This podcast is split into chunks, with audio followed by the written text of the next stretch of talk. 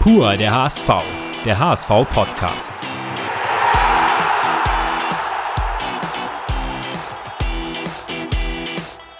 Moin und herzlich willkommen zur 17. Ausgabe von Pur der HSV, der HSV-Podcast, bei dem wir Spieler und Verantwortliche des Vereins auf eine ganz persönliche Art vorstellen wollen und mit ihnen über das Leben und auch über ihren Werdegang sprechen wollen. Mein Name ist Lars Wegener und neben mir darf ich wie immer meinen geschätzten Kollegen Thomas Husmann begrüßen. Moin Lars. Neben Tom haben wir natürlich wieder einen Gast, der zurzeit nicht auf dem Feld eingreifen kann, dafür aber schon viel erlebt hat und auch viel zu erzählen hat. Ich darf ganz herzlich begrüßen Jan Jamra. Moin, danke, ich freue mich hier zu sein. Wir freuen uns, dass du da bist und wir wollen einmal, alle kennen dich im Grunde nur unter Jumbo. Dazu kommen wir gleich auch nochmal. Dein vollständiger Name Du, ich habe eben Jan Jamra gesagt und ich hoffe, ich spreche es jetzt richtig aus, ist äh, Jan Kawasi Frimpong Jamra. Fast das richtig. Fast richtig. Ähm, ja, der zweite Name wird Kwasi ausgesprochen, Kwasi. also vollständig heißt es äh, Jan Kwasi Frimpong Jamra. Das ist mein vollständiger Name. Auch gar nicht so leicht, wenn man es vorher nie gehört hat, aber ich glaube, wenn man es einmal weiß, dann kann man es doch irgendwann hinkriegen. Ne? Erzähl uns doch mal, welchen Ursprung das hat, besonders der zweite Name. Ja, also mein Vater kommt aus Ghana und ähm, da ist es so, dass ähm, ja, jeder Tag, also jeder Geburtstag hat einen eigenen Namen. Das heißt, vom Montag bis Sonntag hat jeder einen Tag einen eigenen Namen. Und ich bin am Sonntag auf die Welt gekommen und für Sonntag ist halt der Name Kwasi und dementsprechend ist mein zweiter Name Kwasi. Der dritte Name, der kommt von meiner Oma, die hieß oh. Frimpoma. Und okay. ähm, ja, daraus wurde dann Frimpong gemacht oder ist der männliche Name Frimpong.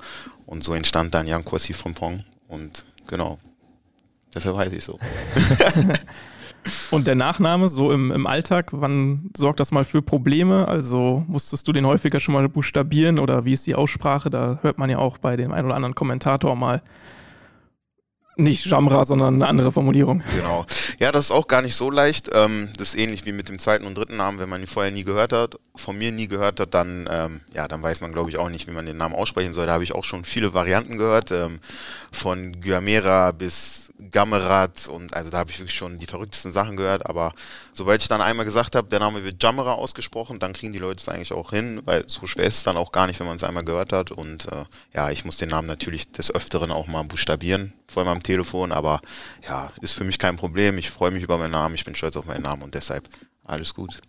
Jetzt hat Lars schon gesagt, wir kennen dich vor allen Dingen unter Jumbo, Spitzname. Ich glaube, auf den bist du auch stolz. Erzähl mal, was steckt dahinter, hinter der Geschichte? Ja, Jumbo kommt von, ähm, von Jamera und der Spitzname ist damals im Internat entstanden. Ähm, ich habe drei Jahre, glaube ich, im Olympiastützpunkt in Bochum gelebt, im Internat damals. Ähm, und ein ehemaliger Mitspieler von mir, ich glaube, es war Fabian Holthaus, ähm, lustiger Typ, der ist dann irgendwie darauf gekommen, ja, Jammerer, das ist mir zu anstrengend und zu lang, äh, ich mache Jumbo draus. Und irgendwie ist dann Jumbo entstanden, vorher dann noch Jammo oder Jammo, Jumbo und ja, irgendwie ist dann Jumbo entstanden und äh, ja, ich, mir gefällt der Name, jeder nennt mich mittlerweile Jumbo, die wenigsten nennen mich Jan.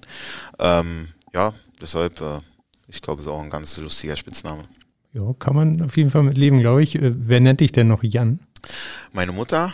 Meine Mutter nennt mich Jan. Ähm, meine Schwester nennt mich Jan. Ähm, ja, meine Freunde nennen mich auch meistens Jan. Meine Frau nennt mich Jan. Ähm, ja, die Familie nennt mich Jan. Ja. So kann man es grob zusammenfassen. Also meine Familie nennt mich Jan. Meine ältesten Freunde nennen mich auch Jan, aber im Fußball nennt mich jeder Jumbo. Ich glaube, da nennt mich keiner Jan.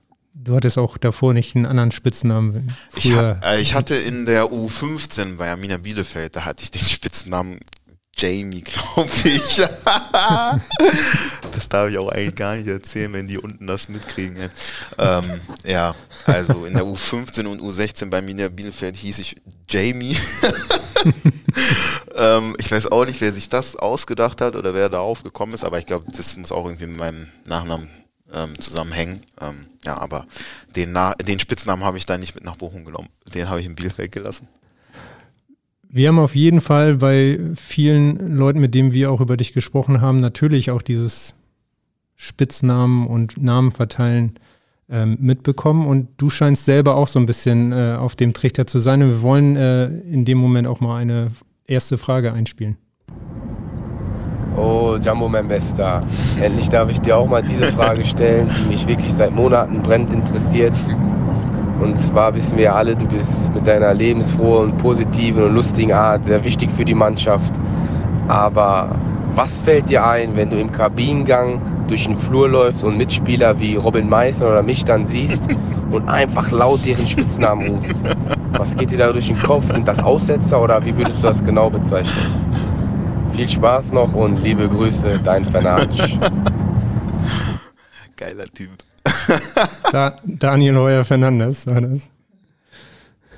Ja. da haben wir im Trainingslager schon drüber gesprochen. Ähm, bin ja immer auf einem Zimmer mit Ferro. Wir teilen uns immer das Hotelzimmer auf Auswärtsfahrten und auch im Trainingslager. Und äh, ja, da sagt er schon dann in Marbella zu mir, ey, Jumbo, irgendwas stimmt nicht. Du hast manchmal Aussetzer, du siehst Leute und rufst dann einfach deren Namen, wie bei Robin Meissner, ähm, da ist ja der Spitzname Poldi, der kommt übrigens von mir, der Spitzname, weil der Robin, als er damals zu uns hochkam, ja, der, der hat wie so ein Wahnsinniger immer geschossen. Also er hat ja einen super Schuss, total, äh, total hart und ja, dann hat er mich irgendwie an Podolski erinnert und dann habe ich gesagt, boah, du bist wie Podolski, nur mit rechts und dann hat sich irgendwie der Spitzname Poldi entwickelt. Bin ich auch sehr froh darüber, dass der sich wirklich durchgesetzt hat. Also jeder nennt ihn jetzt Poldi. Und ja, wenn ich den Robin dann irgendwie auf dem Gang sehe oder so oder den Ferro, dann, dann rufe ich immer, äh, Poldi oder äh, Fanatsch. Und ja, dann hat der Ferro das mal beim Mittagessen im Trainingslager, hat er das beobachtet und hat mich wohl über eine Minute lang beobachtet und sagte dann irgendwann zu mir, hey Jumbo, Irgendwas stimmt nicht mit dir. Du hast immer wieder Aussetzer. Welcher Mensch macht das und ruft einfach, äh, Poldi? Ja, war dann ganz lustig, haben wir drüber gelacht und ja, weiß ich auch nicht, freue mich, wenn ich, wenn ich manche Menschen sehe, da freue ich mich, wenn ich die sehe und dann, ja, da muss ich das irgendwie rauslassen und dann beim Robin ist dann oft so, wenn ich den sehe, ich, Poldi oder beim Ferro Fanatsch und ja, weiß nicht, das, das kommt dann einfach so. Erklär nochmal den äh, Insider hinter. Fernandes, ist ja auch nicht allen Hörerinnen und Hörern bekannt. Ja, ähm, ja, Daniel heißt ja Daniel Heuer Fernandes oder wie auch immer. und ähm, ja, er ist ja auch stolz auf seinen Nachnamen Fernandes, Fernandes. Und er hat mir dann mal gesagt, ja, der Name wird eigentlich Fernandes ausgesprochen. Und ja, ich fand das, ich finde den Namen cool, es hört sich cool an. Und dann hat sich das irgendwie so entwickelt, dass ich ihn jetzt nur noch Fernandes nenne. Und ja, er sagt zwar, dass es ihn manchmal, manchmal dann stört und dann auch mal nervt zwischendurch, aber das glaube ich ihm nicht, weil er freut sich schon immer, wenn ich das sage. Ja, er war ja auch schon bei uns zu Gast und da hatten wir das ja auch das Thema mit ihm, aber so ein bisschen findet er es, glaube ich, schon gut. Ja, glaube ich auch. Vor allem, es gibt ja dann auch einen in der Premier League, der sehr erfolgreich ist, der den gleichen Namen trägt und ja, das gefällt ihm schon, glaube ich. Fernandes Poldi hast du jetzt genannt. Gibt es weitere Spitznamen in der Mannschaft, von denen wir vielleicht nicht wissen oder die dich dazu verleiten, den Tick zu haben? Ja, es gibt nur so ein paar, aber die kann ich jetzt hier nicht verraten. aber ähm, du verteilst gerne auch Spitznamen. Und ja. es ist auf jeden Fall schon ein bisschen länger, glaube ich, dass das so ist. Ähm, wir haben nämlich äh, noch einen äh, ausfindig Spannend. gemacht. Okay. Ey, Reggie. ich wusste, dass der kommt. Gut. Ich hatte eine kurze Frage und zwar, ich bin auf der Suche nach einem sehr, sehr guten Friseur in Hamburg und alle sagen, dass du, dass du da sehr, sehr gute Kontakte hast, weil deine Frisur immer on point ist. Deswegen empfehle mir mal einen guten Friseur in Hamburg, Reggie. Mach ruhig, Reggie. Der hat auch nicht alle. Das war Khaled Narey. Hab mir schon gedacht, dass ihr den kontaktiert. War naheliegend, ne? Ja, Ja. Das war naheliegend.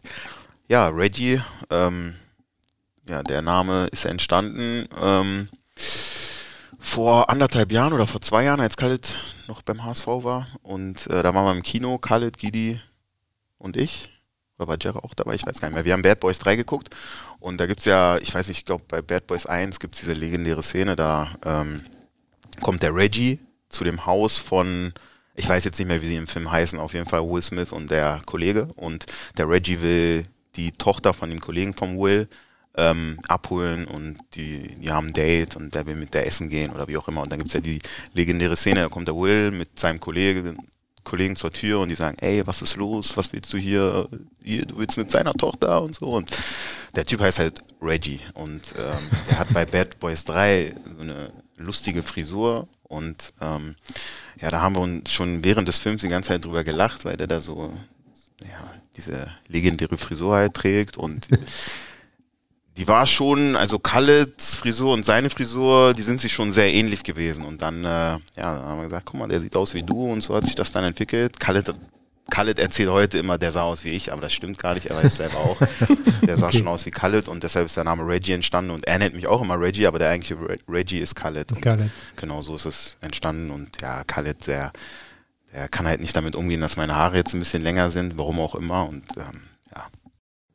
Okay. Ist halt so, ne? Aber du hättest einen guten Friseur in Hamburg, das wäre noch ein Teil Auf jeden Fall habe ich und äh, ja, der war ja auch immer hier. Wir hatten hier einen Friseur in Hamburg oder haben einen, da sind immer viele hingerannt und da war er auch immer und äh, ja, er weiß ganz genau, wo hier der Friseur ist, zu dem er gehen müsste, aber ich weiß ganz genau, warum er fragt und einfach nur, weil meine Haare jetzt etwas länger sind und er damit nicht umgehen kann, aber das ist ja auch nicht mein Problem. Wären die länger noch bei dir? Ist das gerade ein Plan oder?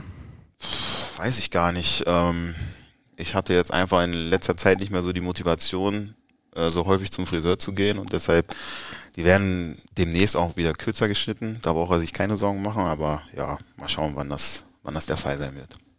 Hattest du sie schon mal richtig lang? Ich muss sagen, so lang wie jetzt hatte ich sie tatsächlich, glaube ich, noch nie. Ähm, ja, ich habe meine Haare sonst eigentlich immer eher kürzer getragen und ja, irgendwie in letzter Zeit hatte ich nicht mehr so die Motivation, einfach so häufig zum Friseur zu gehen und ähm, ja, so. Aber Khaled hat schon, hat mich natürlich auch des Öfteren jetzt auch privat kontaktiert und es ist immer wieder dieselbe Frage.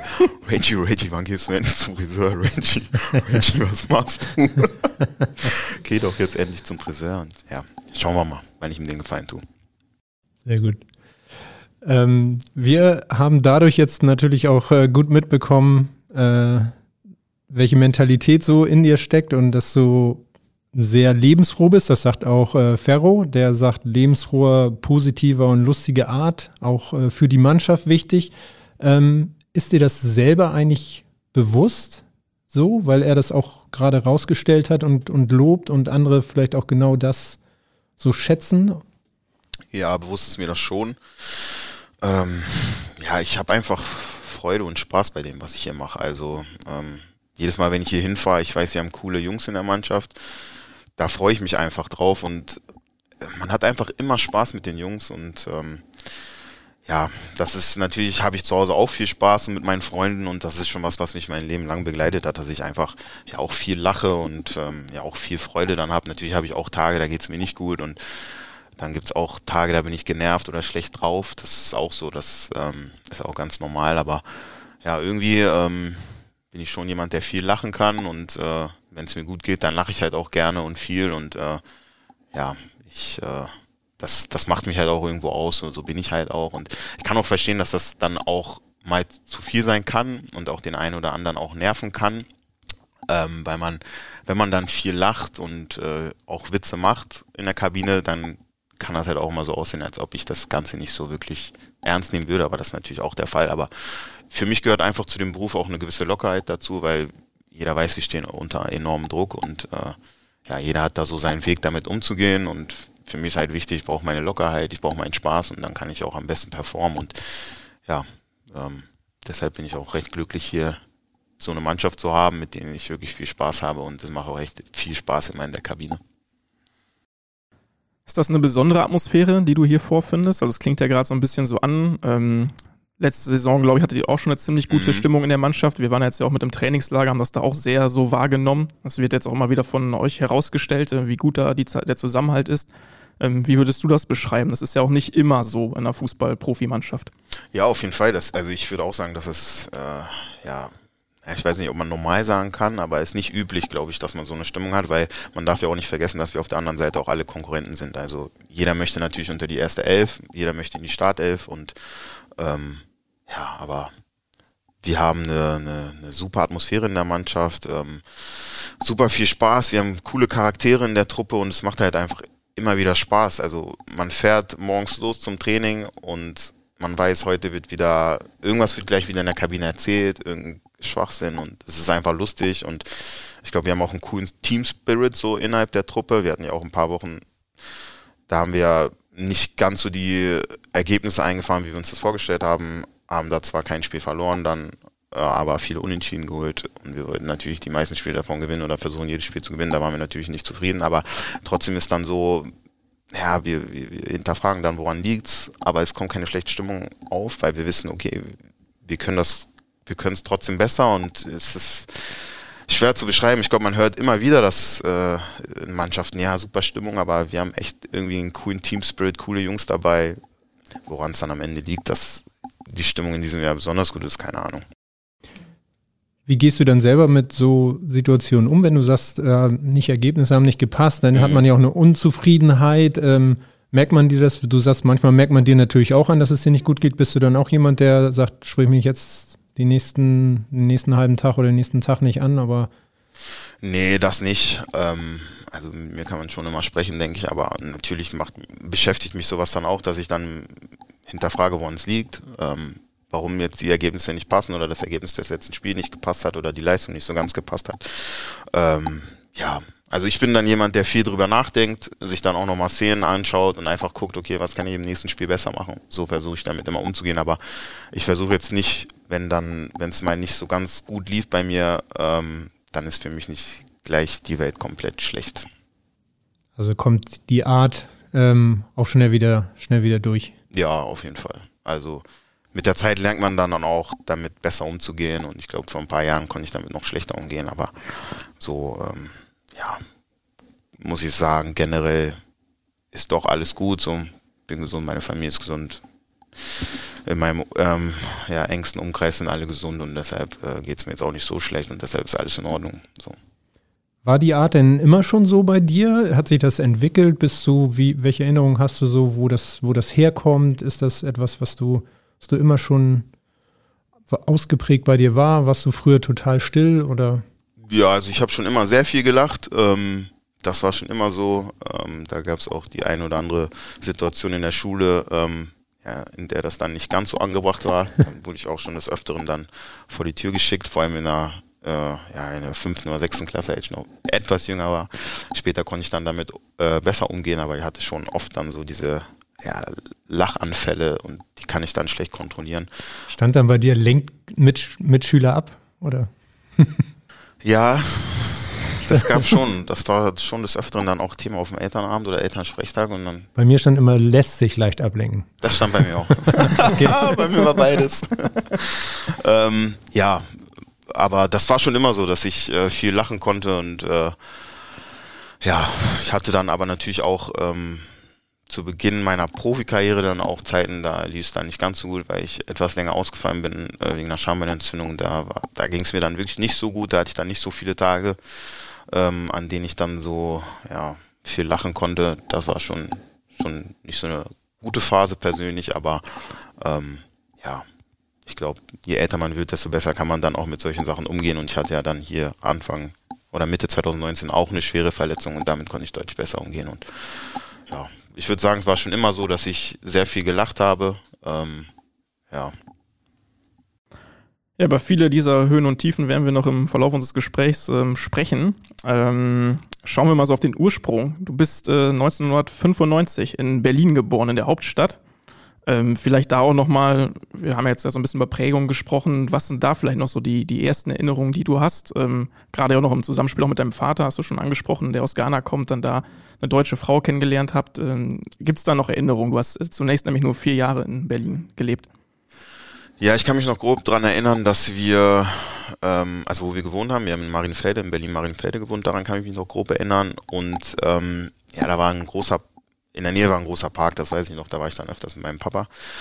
Und ich kann mich noch an, äh, ja, grob an die Zeit im Kindergarten erinnern. Ich bin da dann immer mit meiner Mama mit dem Bus zum Kindergarten gefahren und ähm, ja, aber klar, damit viel weggezogen. Deshalb als große Erinnerung habe ich an Berlin nicht mehr, aber ähm, die Verbindung ist bestehen geblieben dadurch, dass meine Großeltern in Berlin gelebt haben und auch immer noch leben und wir ja relativ häufig hingefahren sind. Also ich glaube in jeden Ferien sind wir nach Berlin gefahren, häufig auch am Wochenende und deshalb ist da immer eine Verbindung zu Berlin bestehen Großer Park direkt vor der Tür bedeutet auch, dass der Fußball relativ schnell bei dir ins Leben gekommen ist, richtig? Absolut, es kam relativ früh. Ich weiß gar nicht, wann kriegt man das erste Mal so einen Ball. Ähm, mit mit, mit drei, mit vier, weiß ich nicht. Das war auf jeden Fall noch in Berlin, das weiß ich noch. Da war ich mit meinem Papa und dann haben wir da die erst, das erste Mal so den Ball hin und her geschossen. Das war auf jeden Fall in Berlin und dann ging das natürlich dann später in Stadthagen weiter. Sprichst du Stadthagen schon selbst an, hast den Umzug auch schon erwähnt. Das war im Alter von vier Jahren, 1999. Äh, da seid ihr als Familie dann, weil dein Papa einen neuen Job äh, bekommen hat, nach Stadthagen gezogen. Kleiner Ort in Niedersachsen, Nähe Hannover. Heißt von der großen Bundeshauptstadt, mhm. der Metropole. Mhm ins beschauliche Nestchen, 20.000 Einwohner. Äh, ja. Was erinnerst du daran? Wie war es dann da wieder, einen neuen Anschluss zu finden? Ja, für so einen kleinen Jungen glaube ich gar nicht so schwer. Ich würde eher sagen für meine Eltern, weil natürlich die hatten ihr komplettes Umfeld in Berlin, ihre Freunde, meine Mutter auch ihre Familie in Berlin und ähm, ja, waren da schon stark verwurzelt so in Berlin. Und dann sind wir nach Stadthagen gekommen. Meine Eltern kannten niemanden da. Ähm, mein Papa hat einen ganz guten Job bekommen, deshalb sind wir hingezogen und ja, für mich als vierjähriger Junge, ich bin dann, ich habe das natürlich mitbekommen, dass wir umgezogen sind und jetzt neue Umgebung, das kriegt man natürlich mit, aber so als Kind ist das ja nicht so schwierig, dann neue Freunde kennenzulernen. Ich bin dann in einen anderen Kindergarten gekommen, habe dann da Leute kennengelernt. Also für mich war es eigentlich gar nicht so schwer in der Anfangszeit. Ähm, habe dann da auch weiterhin im Park mit meinem Papa Fußball gespielt, dann irgendwann beim Verein angefangen und deshalb, so für mich war das alles okay. Ich kann mir, oder ich weiß mittlerweile, dass es für meine Eltern schon eine enorme Umstellung war, aber ja, so ist es halt, ne, mit dem Beruf, dann hat mein Papa ein gutes Jobangebot da bekommen und dann sind wir da hingezogen und ähm, ja. Und der Fußball war dann aber beim FC Stadthagen auch mhm. wieder schnell präsent. Da hast du dann mit dem Fußballspielen angefangen. Wie sind da deine ersten Erinnerungen noch mit dem Bolzplatz, der dann der Trainingsplatz war, aber wahrscheinlich auch total in der Nähe war? Ja, absolut. Also daran kann ich mich noch ganz genau erinnern. Ich habe die, das erste Jahr in Stadthagen habe ich mit meinem Papa immer im Park gespielt und ab und zu sind wir dann zum Sportplatz. Der, der war zehn Minuten von unserer Wohnung entfernt. Und ähm, dann wollte ich irgendwann häufiger zum Sportplatz, weil natürlich im Park, da schießt den Ball einfach nur so rum, aber am Sportplatz, da hast du richtige Tore und es macht natürlich mehr Spaß, auf Tore zu schießen. Und dann waren wir irgendwann mal da, irgendwann im Sommer, heißer Sommertag, die Sonne schien und nebenan haben kleine Jungs gekickt. Die waren vielleicht ein Jahr älter als ich. Ähm, die haben da einfach gekickt und ich war da mit meinem Papa und habe dann zu meinem Papa gesagt, ey Papa, ich würde auch mitspielen. Und äh, mein Vater ist dann sofort da, das war wirklich dann die G-Jugend hieß es, glaube ich, vom FC Stadthagen, die da gerade trainiert hat oder gespielt hat. Und mein Papa ist dann zum Trainer und hat gesagt, ja, ähm, wie alt sind die denn? Kann mein Sohn hier mitspielen? Der ist fünf, glaube ich, war ich da. Und dann hat der Trainer gesagt, ja, kann einfach mitkicken, kein Problem. Und dann habe ich da mitgespielt und ja, so, das war dann der Anfang. So, dann ähm, bin ich danach wiedergekommen und äh, war dann offiziell Spieler des FC Stadthagens. Mit Spielerpass. Ja, ja, genau. ja, so, so war das dann. Da war ich äh, in der G-Jugend des FC Stadthagen. Ja. Gab es nur Fußball in deinem Kopf und Sportarten oder auch andere? Nee, für, also für mich persönlich gab es nur Fußball, ja. für meine Eltern leider nicht. Also mein Papa wollte, dass ich wollte unbedingt, dass ich noch Taekwondo mache. Ähm, Selbstverteidigung ja, war ihm sehr okay. wichtig und Leichtathletik, das wollten sie unbedingt, dass ich das mache. Ähm, ja, das hat mir beides aber keinen Spaß gemacht. Leichtathletik war noch okay, weil 50 Meter Lauf damals, das, das war halt cool, weil ich auch relativ schnell war, das hat Spaß gemacht, aber der Rest so Weitsprung und äh, Werfen, ja, da, das hat mir gar nichts gegeben. Ähm, das musste ich aber dann leider ein paar Jahre machen. Ähm, ja, aber sonst, also für mich persönlich gab es nur Fußball, aber ich habe leider dann auch noch nebenbei Taekwondo und Leichtathletik gemacht. Wie, wie bist du aus der Taekwondo-Nummer rausgekommen? Das habe ich mich gerade auch gefragt, mhm. als ich es erzählt habe, aber ich bin sogar relativ früh rausgekommen aus der Nummer, weil ich musste nicht einen einzigen Wettkampf da bestreiten oder ich war, ich habe an keinem Wettkampf teilgenommen. Deshalb kann das gar nicht so lang gewesen sein. Ich, man, man kriegt ja auch die, ich weiß gar nicht, der schlechteste ist, glaube ich, der weiße Gurt. Mhm. Man, man kriegt ja da, ja genau. Und ich war nur so kurz da, dass ich nicht mal diesen Gurt beim Training hatte. Also ich muss relativ früh ich muss irgendwie geschafft haben, relativ früh wieder rausgekommen zu sein. Ich weiß aber nicht mehr wie, ich weiß noch genau, wo das war, in welcher Halle. Ich kann mich auch noch an ein paar Trainingseinheiten erinnern, aber ich, ich weiß nicht mehr, wie ich das geschafft habe, dass ich da dann nicht mehr hingehen musste, aber ja. Und der Grund war aber Selbstverteidigung? Ja, mein Papa war, war immer wichtig, dass, dass wir uns selber verteidigen ja. können und ähm, ja, so hat mein Papa dann gesagt, okay, das ist wichtig, so falls mal irgendwas passiert, dann musst du wissen, wie du dich verteidigst. So. Und dann schnell weglaufen und deswegen noch Leichtathletik? Ja, Leichtathletik, ich weiß gar nicht. Also mein Papa war auch riesen Leichtathletik-Fan und ja, ich, ich weiß auch gar nicht, warum ich das machen musste. Also ich verstehe auch den Sinn, da, also bei Taekwondo verstehe ich noch. So Selbstverteidigung, okay, das macht Sinn, liegt auf der Hand, aber Leichtathletik, ich weiß nicht, ob er, ja, keine Ahnung, vielleicht hat er gedacht, okay, wenn der Junge gut rennen kann, dann bringt ihm das auch was im Fußball, was natürlich auch so ist, aber kann mir nicht vorstellen, dass er es damals schon gedacht hat. Ähm, er war einfach Leichtathletik-Fan, er hat gesagt, ich kann gut rennen, deshalb macht das Sinn, das zu machen. Ich habe gesagt, ja, aber ich mag eigentlich nur Fußball spielen und ja, dann war ich, da habe ich beides gemacht irgendwie. Ne? Ja. Aber die Fußballleidenschaft lag auch schon in der ja, Familie. Ja, das hat, ja, ja, ach so, in der Familie lag es ja. auf jeden Fall. Ja, mein Papa ist auch riesen Fußballfan und mein Opa auch und ja, das hat früh angefangen mit dem Fußball. Ja. Glaubst du rückblickend, dass die Leichtathletik dir dann beim Fußball auch noch was geholfen hat oder war das früher in so jungen Jahren so, da ist man einfach gerannt? Oder hast du auch da ja, besondere Kniffe irgendwie mit auf den Weg bekommen? Gute Frage, weiß ich nicht. Also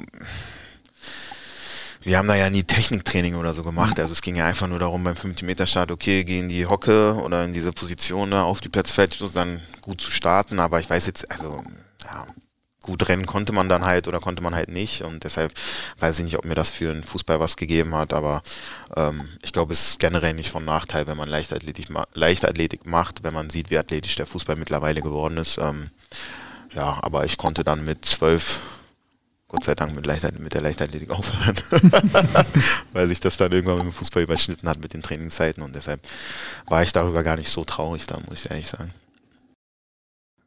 Wir haben jetzt schon viel gelacht, ähm, sprechen auch gerade über deine Kindheit und viele schöne Momente und Erinnerungen. Ähm, eine Sache, die du uns mal erzählt hast, war auch, dass mit diesem Umzug nach Stadthagen auch so ein bisschen dann auch ein Kulturschock mit einherging und du Dinge erlebt hast, die du zuvor nicht erlebt hast. Sprich, äh, da reden wir über rassistische Anfeindungen welche Erinnerung hast du daran?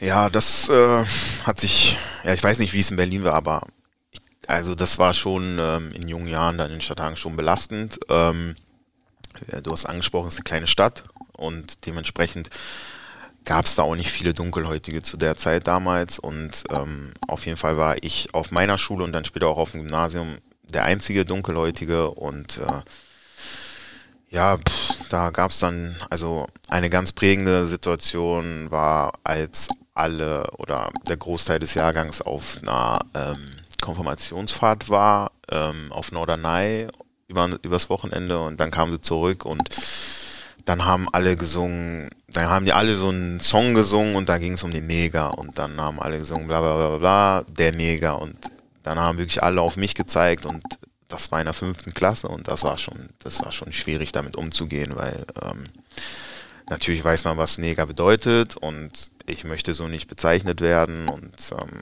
ja, man fühlt sich dann auch ein Stück weit alleingelassen, weil ja, man ist der Einzige mit dem Problem auf der Schule und ja, keiner unterstützt einen da auf der Schule, leider auch keiner der Lehrer, die Mitschüler empfinden das in dem Moment als lustig und äh, ja, denken sich vielleicht auch gar nichts Schlimmes dabei. Die finden das halt einfach lustig, das zu singen, aber ja, für mich war das schon eine schlimme Zeit und äh, ja, da hat mich natürlich mein Papa extrem unterstützt, weil der solche Erfahrungen leider auch machen musste. Ähm, ja, das war so, also es gab immer mal wieder Situationen, aber das war wirklich so die schlimmste äh, Rassismuserfahrung, die ich persönlich so äh, gemacht habe und äh, die auch sehr präsent in meinem Kopf ist und weiß nicht, ob ich die jemals dann auch aus dem Kopf kriege, aber ja, das ist schon noch sehr präsent. Das heißt, das hat also schon über die Jahre auch einfach, äh, wie bist du mit der Aufarbeitung umgegangen? Du hast deinen Vater angesprochen. Wer, wie ist man, wie bist du selber damit umgegangen? Wie hast du das verarbeitet?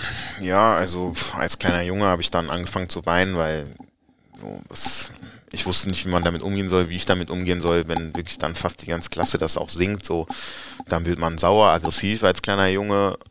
Dann versuchst du dir einen zu packen vielleicht mal von denen, aber du kannst ja jetzt auch nicht gegen die ganze Klasse kämpfen. Und als kleiner Junge habe ich dann versucht, irgendwie das irgendwie dann so zu verarbeiten, indem ich dann einen, der, der das gesungen hat, ja, irgendwie dann zu treten oder so. Aber ist natürlich auch nicht, äh, nicht der korrekte Weg. Ähm, ja, pff, viel mit meinem Vater drüber gesprochen, ähm, der mir viel Mut zugesprochen, mit den Lehrern natürlich auch gesprochen und ähm, ja, dann war wirklich so eine, eine Phase, da habe ich dann einfach versucht, wenn dieses Thema aufkam, einfach ja, mich unsichtbar zu machen ein Stück weiter. Also irgendwie nicht aufzufallen, dass mich keiner bemerkt, dass keiner äh, ja dann wieder mit dem Neger anfängt. So und das ja, war schon über die Jahre dann schwierig damit umzugehen, weil das war wirklich, also dieser Begriff war wirklich extrem verletzend so und ähm, ja, ich, ich habe auch mal mit Jungs von damals, zu denen ich noch Kontakt habe, dann mal jetzt vor ein paar Jahren drüber gesprochen und ähm,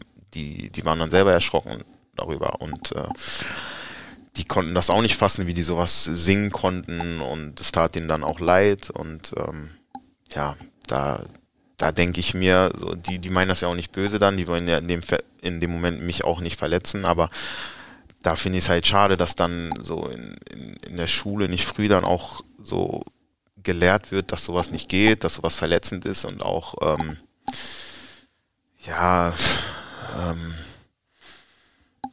ja, das löst den Menschen was aus, die dann davon betroffen sind. Das ist wirklich nicht schön und ähm, erniedrigend ist es natürlich auch. Und äh, ja, ich finde, dass das wichtig ist, dass Lehrer frühzeitig oder früh in der Schule dann einfach den Kindern zeigen, dass sowas nicht geht und anders damit umgehen, weil damals wurde einfach gar nichts gemacht und es war, die Lehrer haben einfach weggehört und es war okay und ja.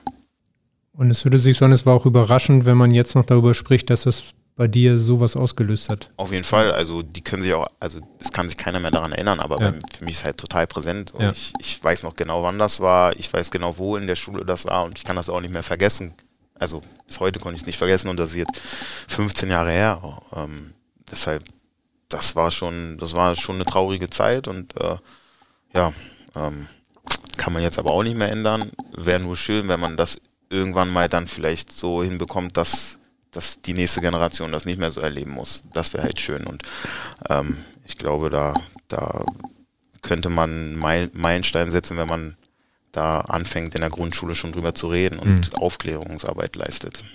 Aber ich bin auch nur ein Laie, ich habe keine Ahnung. Ich kann nur sagen, das war scheiße für mich und wäre schön, wenn andere das nicht mehr erleben müssten. Mhm.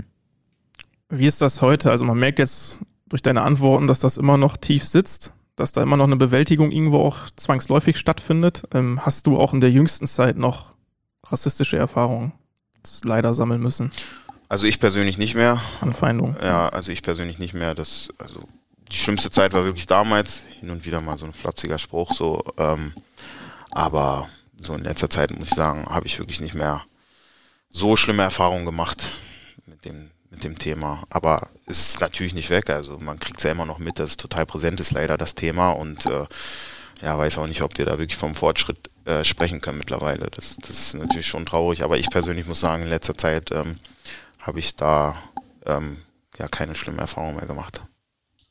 Was ist wichtig? Du hast eben schon mal gesagt, Aufklärung in der Schule, also um dem endlich mal in irgendeiner Form Herr zu werden, äh, weil du jetzt auch angesprochen hast, wie das die letzten beiden Jahre wieder verstärkt ja auch in den gesellschaftlichen Fokus gerückt ist. Ähm, gerade jetzt vielleicht auch für dich als, als Sportler, als jemand, der auch in der Öffentlichkeit steht, du sprichst ja jetzt darüber nicht zum ersten Mal. Ähm, ist das dir auch ein besonderes Anliegen, dass man da immer wieder drauf aufmerksam macht oder wie können wir da alle zusammen irgendwie dran arbeiten an diesem Thema? Ja, ich glaube schon, dass es wichtig ist, dass viel darüber gesprochen wird. Also wie gesagt, ich bin auch nur ein Laie. Ich, ich, ich habe jetzt auch nicht die perfekte Lösung für das Problem, aber ähm, ein kleiner Schritt nach vorne ist, glaube ich, dass in letzter Zeit viel mehr darüber gesprochen wird, über das Thema, ähm, dass vielen Leuten einfach bewusst wird, dass Rassismus ein, ein großes Problem ist, auch in Deutschland ähm, und nicht nur in Amerika oder sonst wo, sondern auch hier. Ich glaube, das ist wichtig und ähm, ja, Aufklärungsarbeit ist, glaube ich, wichtig, ähm, dass halt, also Kinder, die aufwachsen, die, die wollen ja jetzt nicht, die tun ja einem Menschen, nur weil er anders aussieht, nichts Schlechtes. So. Und ich glaube, dieser Hass, den manche verspüren, wenn sie Menschen sehen, die etwas anders aussehen, der entwickelt sich ja mit der Zeit. Und ich frage mich selber immer, wo kommt das her? Wie kann man einen Menschen hassen, der, der eine andere Hautfarbe hat, der eine andere Haarfarbe hat oder was auch immer? Aber dieser Hass, der muss sich ja irgendwie entwickeln und ja, ich persönlich kann mir, ja, also ich persönlich glaube, dass man in dadurch vielleicht ein bisschen was verändern kann, indem man schon in der Grundschule damit anfängt, über dieses Problem zu reden und vielleicht auch über die Geschichte dunkelhäutiger Menschen, weil die, die haben eine Geschichte, die wirklich schlimm ist mit der Sklaverei und der Name Neger kommt ja auch nicht von ungefähr und ähm, ja, deshalb, das ist so, wie ich darüber denke. Vielleicht liege ich da auch total falsch, aber ich glaube schon, dass wenn man anfängt, frühzeitig den Kindern zu erklären, was dunkelhäutige Menschen durchgemacht haben, womit sie immer noch zu kämpfen haben heutzutage, dass das vielleicht was verändert und ja. Welche Rolle kann dabei auch der Sport spielen und welche Bedeutung hat er vielleicht auch? Also haben wir jetzt auch in den letzten Jahren erlebt, äh, Rassismus findet leider auch im Sport statt, aber da hat man das Gefühl, dass es immer eine sehr gute Reaktion dann gibt und dass da am Ende jeder gleich ist, wie es ja sonst auch sein sollte, aber dass es da richtig mit Leben gefüllt wird und gelebt wird. Ähm, ja, also wie du sagst, also im Sport sind alle gleich, das ist meine Meinung, oder sollten alle gleich sein, weil am Ende kommt es dann auf die Leistung drauf an und beispielsweise im Fußball ist dem Trainer scheißegal, ob der Spieler jetzt aus Frankreich, Deutschland, Ghana, aus den USA kommt, solange er Leistung bringt, dann spielt der. Und deshalb ist der Sport, glaube ich, auch für viele, auch in Deutschland, äh, die einen Migrationshintergrund haben, ähm, ja, so ein, ja, vielleicht so ein Anker, sich, woran sie sich festhalten und ähm, was auch Hoffnung gibt, ähm, weil viele da einfach die größte Chance drin sehen, wirklich was Großes zu schaffen. Und es ist natürlich auch so, dass man sonst im Alltag auch mit vielen Vorurteilen zu kämpfen hat, wenn man einen Migrationshintergrund hat. Wir haben über den Nachnamen gesprochen und ich habe auch viele Freunde, die haben Probleme im Alltag wegen des Nachnamens. Und ich glaube, da ist der Sport schon die größte Chance für, für Menschen, die, die einen anders klingenden Nachnamen haben, generell. Und deshalb glaube ich schon, dass der Sport ja eine, eine wichtige Funktion hat. Hat dir der Sport denn damals auch schon geholfen?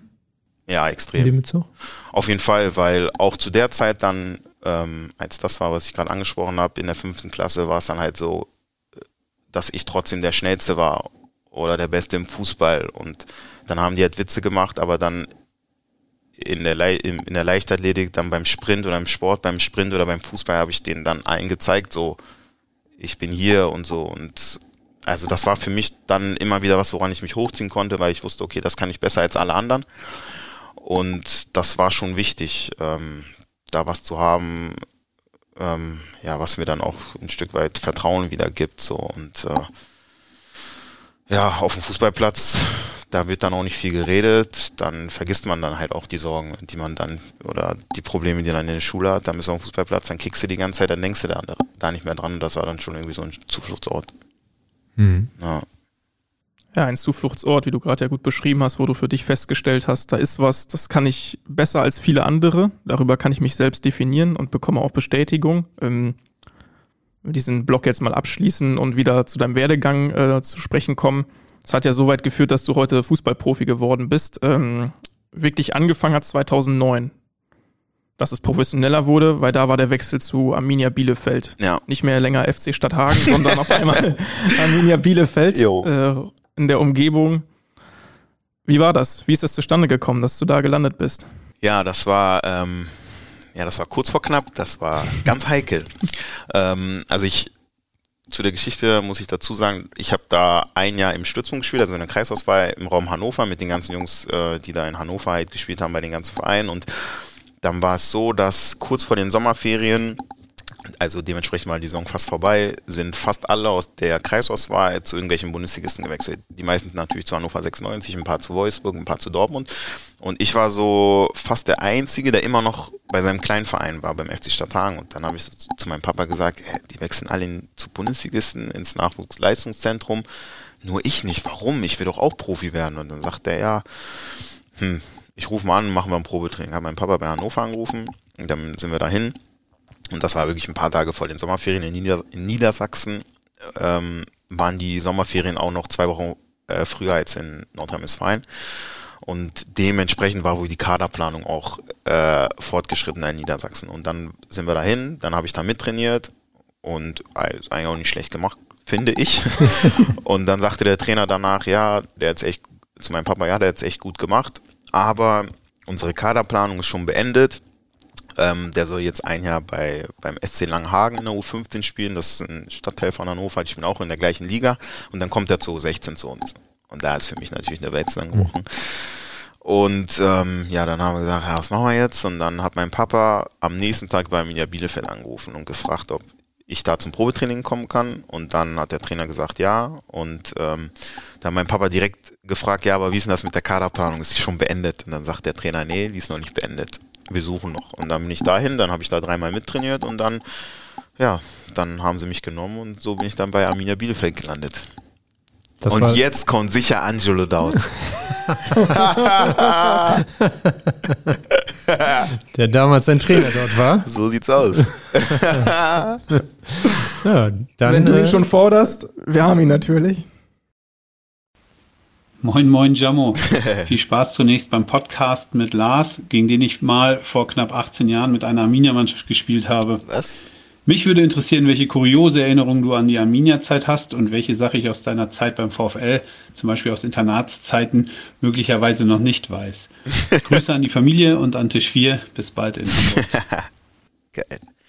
Wann Ja, habt ihr gegeneinander gespielt? war Angelo Dort. Ähm, Kennt ihr euch, oder? wir kennen uns. Mhm. Äh, ich habe damals äh, beim HSV auch Nachwuchsteams trainiert Okay. und äh, der 92er Jahrgang damals, den hat er auch bei Arminia Bielefeld schon Mhm. trainiert und wir haben dann gegeneinander ein Freundschaftsspiel vereinbart Ah, und da ist er cool. nach Hamburg gekommen und wir haben uns dann hier kennengelernt. So war die Geschichte, ja.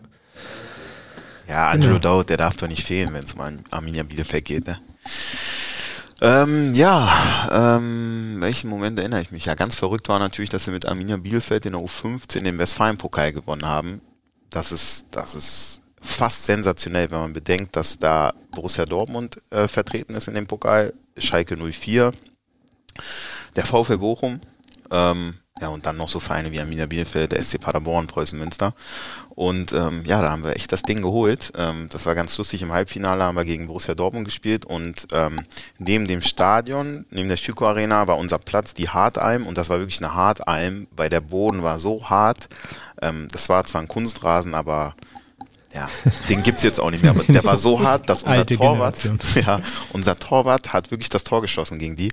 Der hat einen Abschlag gemacht und der Ball ist einfach in die gegnerische Hälfte ge äh, geflogen und der Torwart von Dortmund stand irgendwie am 16er und der ist vor ihm aufgekommen und über ihn ins Tor. Es ist kein Scheiß. Das, ist wirklich, das ist wirklich so passiert und wir haben das Spiel 1-0 gewonnen. Ähm, ja, und dann standen wir im Finale ähm, auf Schalke und ähm, ja, ich glaube da, pff, wie war das da? Torschüsse 20 zu 1 und wir gewinnen das Spiel 1-0. das war wirklich der Wahnsinn. Ähm, ja, guter, guter Trainer. Wir hatten einen guten Trainer. Die richtige Taktik und haben, es, haben wir den Pokal geholt. Das war, das war wirklich sensationell. Das war cool und war auch eine coole Zeit in der U15.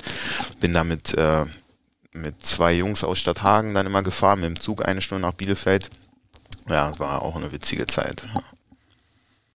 Er hat dich dann aber auch noch begleitet zum VfL Bochum, ähm, hat auch nach den Erfahrungen und Stimmt, im Sachen gefragt im Internat. Ja, im Internat passieren natürlich auch viele Sachen. Die kann man jetzt hier natürlich auch nicht Ah, erzählen. ein, zwei kannst du schon preisgeben. Ich muss mal kurz überlegen. Also eine kann ich auf gar keinen Fall erzählen, die andere auch auf gar keinen Fall. Die andere auch auf gar keinen Fall. ähm, was haben wir da noch? Mm, mm. Mm, Was haben wir da noch für Geschichten? Ach so, ja, eine Geschichte, die ich erzählen kann, ist ähm, im Internat, das war so ein Olympiastützpunkt, da wohnten nicht nur wir Fußballer vom VfL Bochum, sondern auch Leichtathleten, Leicht, äh, Schwimmer, Basketballer, aber auch ähm, Frauen natürlich. Ähm, und dementsprechend waren alle Wohnungen voneinander getrennt. Also es gab nur reine Jungs-WGs und Mädels-WGs und die Betreuer hatten so einen Generalschlüssel. Und irgendeine der Betreuerinnen hat ihren Generalschlüssel mal bei uns vergessen und den hat sie dann auch nie wieder gesehen, weil wir den dann hatten. Und dann sind wir immer mit dem Generalschlüssel in die WGs der anderen gegangen und ja, das war, das war ganz witzig. Da haben wir dann die ein oder andere Sache gemacht, ähm, ja, uns den einen oder anderen Spaß erlaubt und ja, das war ganz lustig. Ähm, ja, das ist eine Geschichte, die kann man auf jeden Fall erzählen. Okay. Aber gab es auch mal richtig Ärger? Also gab es. Ärger gab es einmal, weil ähm, wir als solange man nicht minder, äh, solange, solange man nicht volljährig ist, darf man das Internat nur bis 22 Uhr verlassen, glaube ich. Und 22 Uhr mussten wir wieder zu Hause sein. Und wie das so ist, dann, ich war, ich bin mit 16 dann dahin gekommen ins Internat und war dementsprechend in der Oberstufe. Und ähm, ja, dann ist dann ist es so, dann gibt es immer mal wieder so eine Stufenfete oder Vor-Abi-Partys und diese ganzen Sachen. Und der ganze Jahrgang ist hingegangen, immer wieder und ich bin nie mitgegangen, weil ich dann auch natürlich immer wieder Training hatte. Und dann gab es das eine Wochenende, da hatten wir am Samstag frei. Wir hatten am Sonntag ein Spiel, aber am Samstag kein Training ausnahmsweise. Ich weiß nicht mehr warum.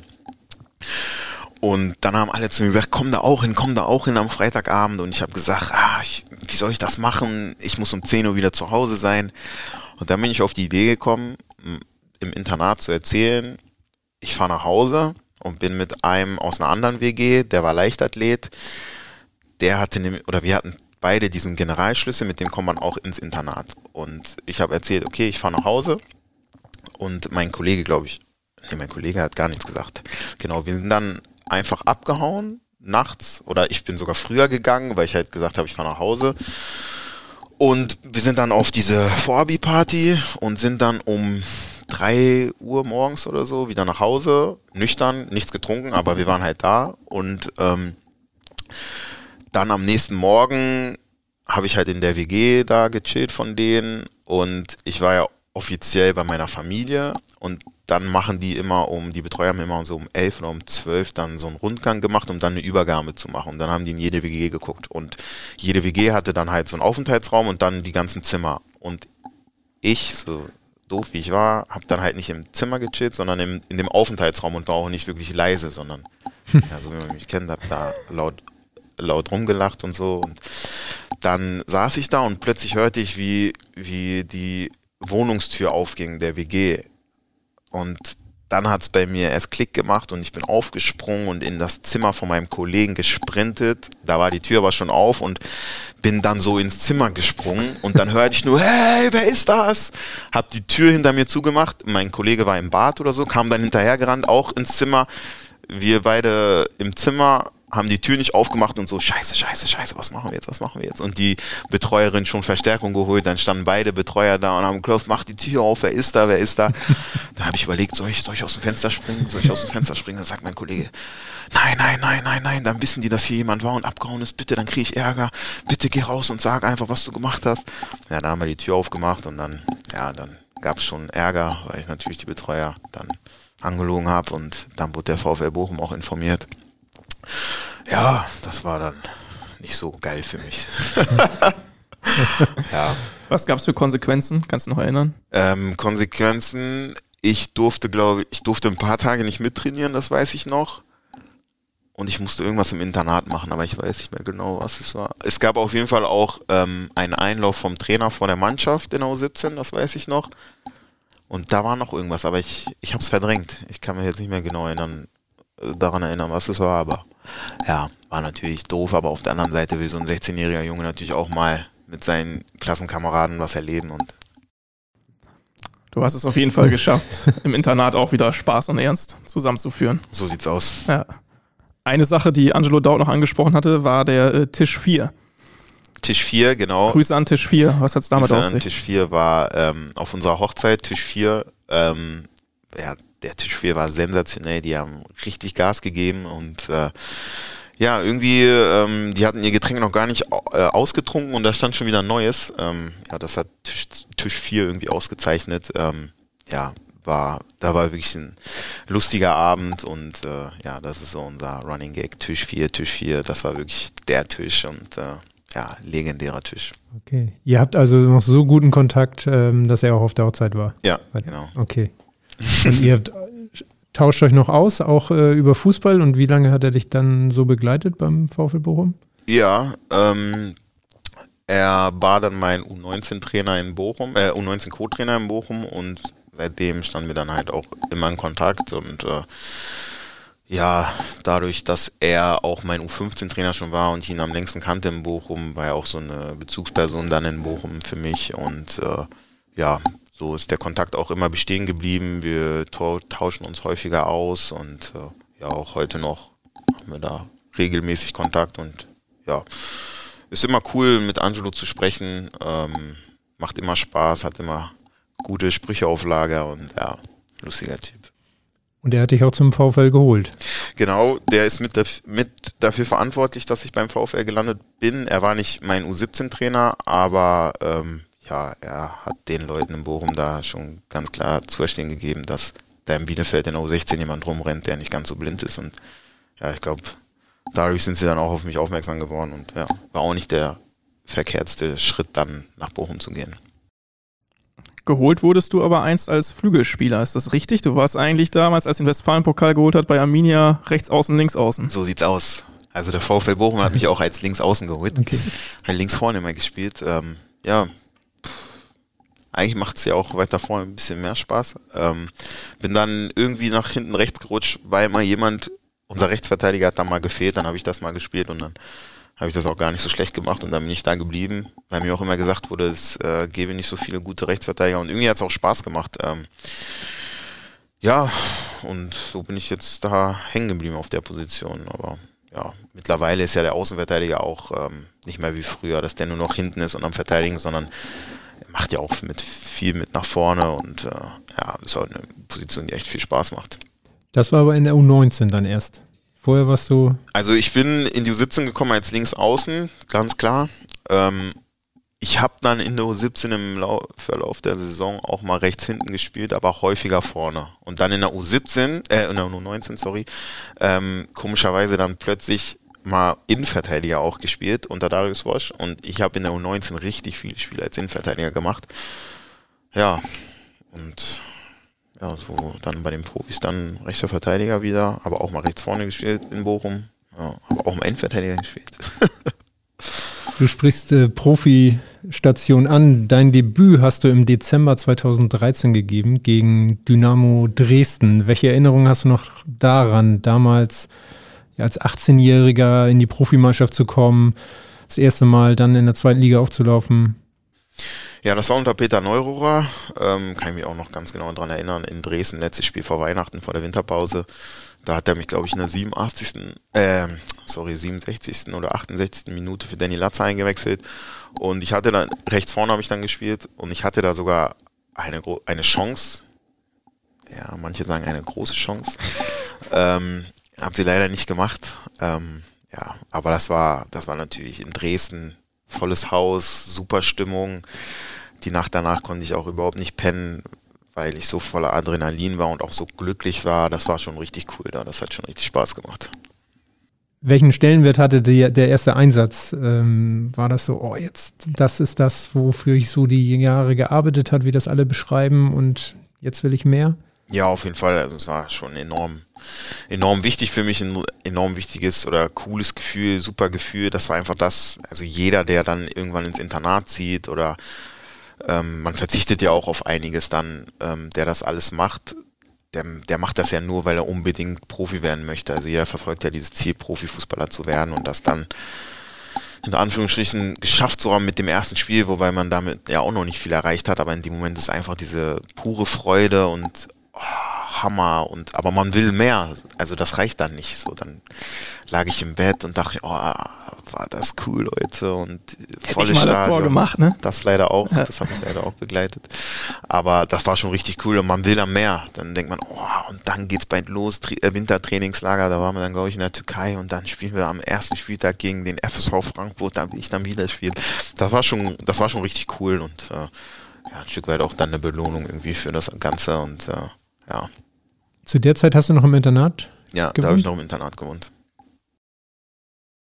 War das jetzt so eine besondere Erinnerung, dass du alle Fakten direkt parat hattest? Also die Minute, für wen du eingewechselt worden bist und wie sogar dann der Spielverlauf und noch die Chance waren? Oder hast du da allgemein sogar so ein fotografisches Gedächtnis? Es gibt ja manchmal Spieler, die alle möglichen Spiele nochmal herausholen können. Ja, also fotografisches Gedächtnis, Gedächtnis hätte ich gerne, aber das habe ich leider nicht. Das ist, glaube ich, einfach so präsent, weil es wirklich ja was Besonderes war. So das erste Spiel ähm, in, in dem Stadion in Dresden ist auch einfach ja, eine geile Atmosphäre dann volles Haus, hat schon richtig Spaß gemacht und das war einfach ein besonderer Moment und deshalb ist der, glaube ich, noch so präsent in meinem Kopf. Jetzt hast du gesagt, man hat, oder du hattest richtig Bock auf die nächsten Aufgaben, die da kommen, auf die nächsten Spiele. Karriere ja gerade erst gestartet im Profibereich und dann, glaube ich, drei Monate später und dann für 500 Tage. Muss man sich mal überlegen, wie lange das dann ist. Du hattest es ganz zu Beginn einmal äh, eingangs ange angesprochen. Verletzt, Schambeinentzündung. Ah, ja, das war der Wahnsinn. Also ich habe dann das erste Rückrundenspiel, da kam ich dann wieder rein gegen FSV Frankfurt. Auch so um den Dreh, 68 Minuten irgendwie so.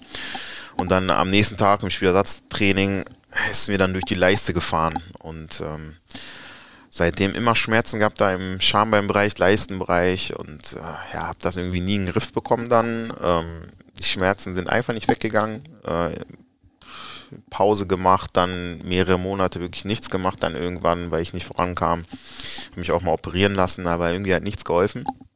Und dann überlegt man natürlich, was machst du jetzt so? Wenn die Schmerzen einfach nicht weggehen, so, dann wird es auch schwierig, irgendwie Leistungssport zu betreiben.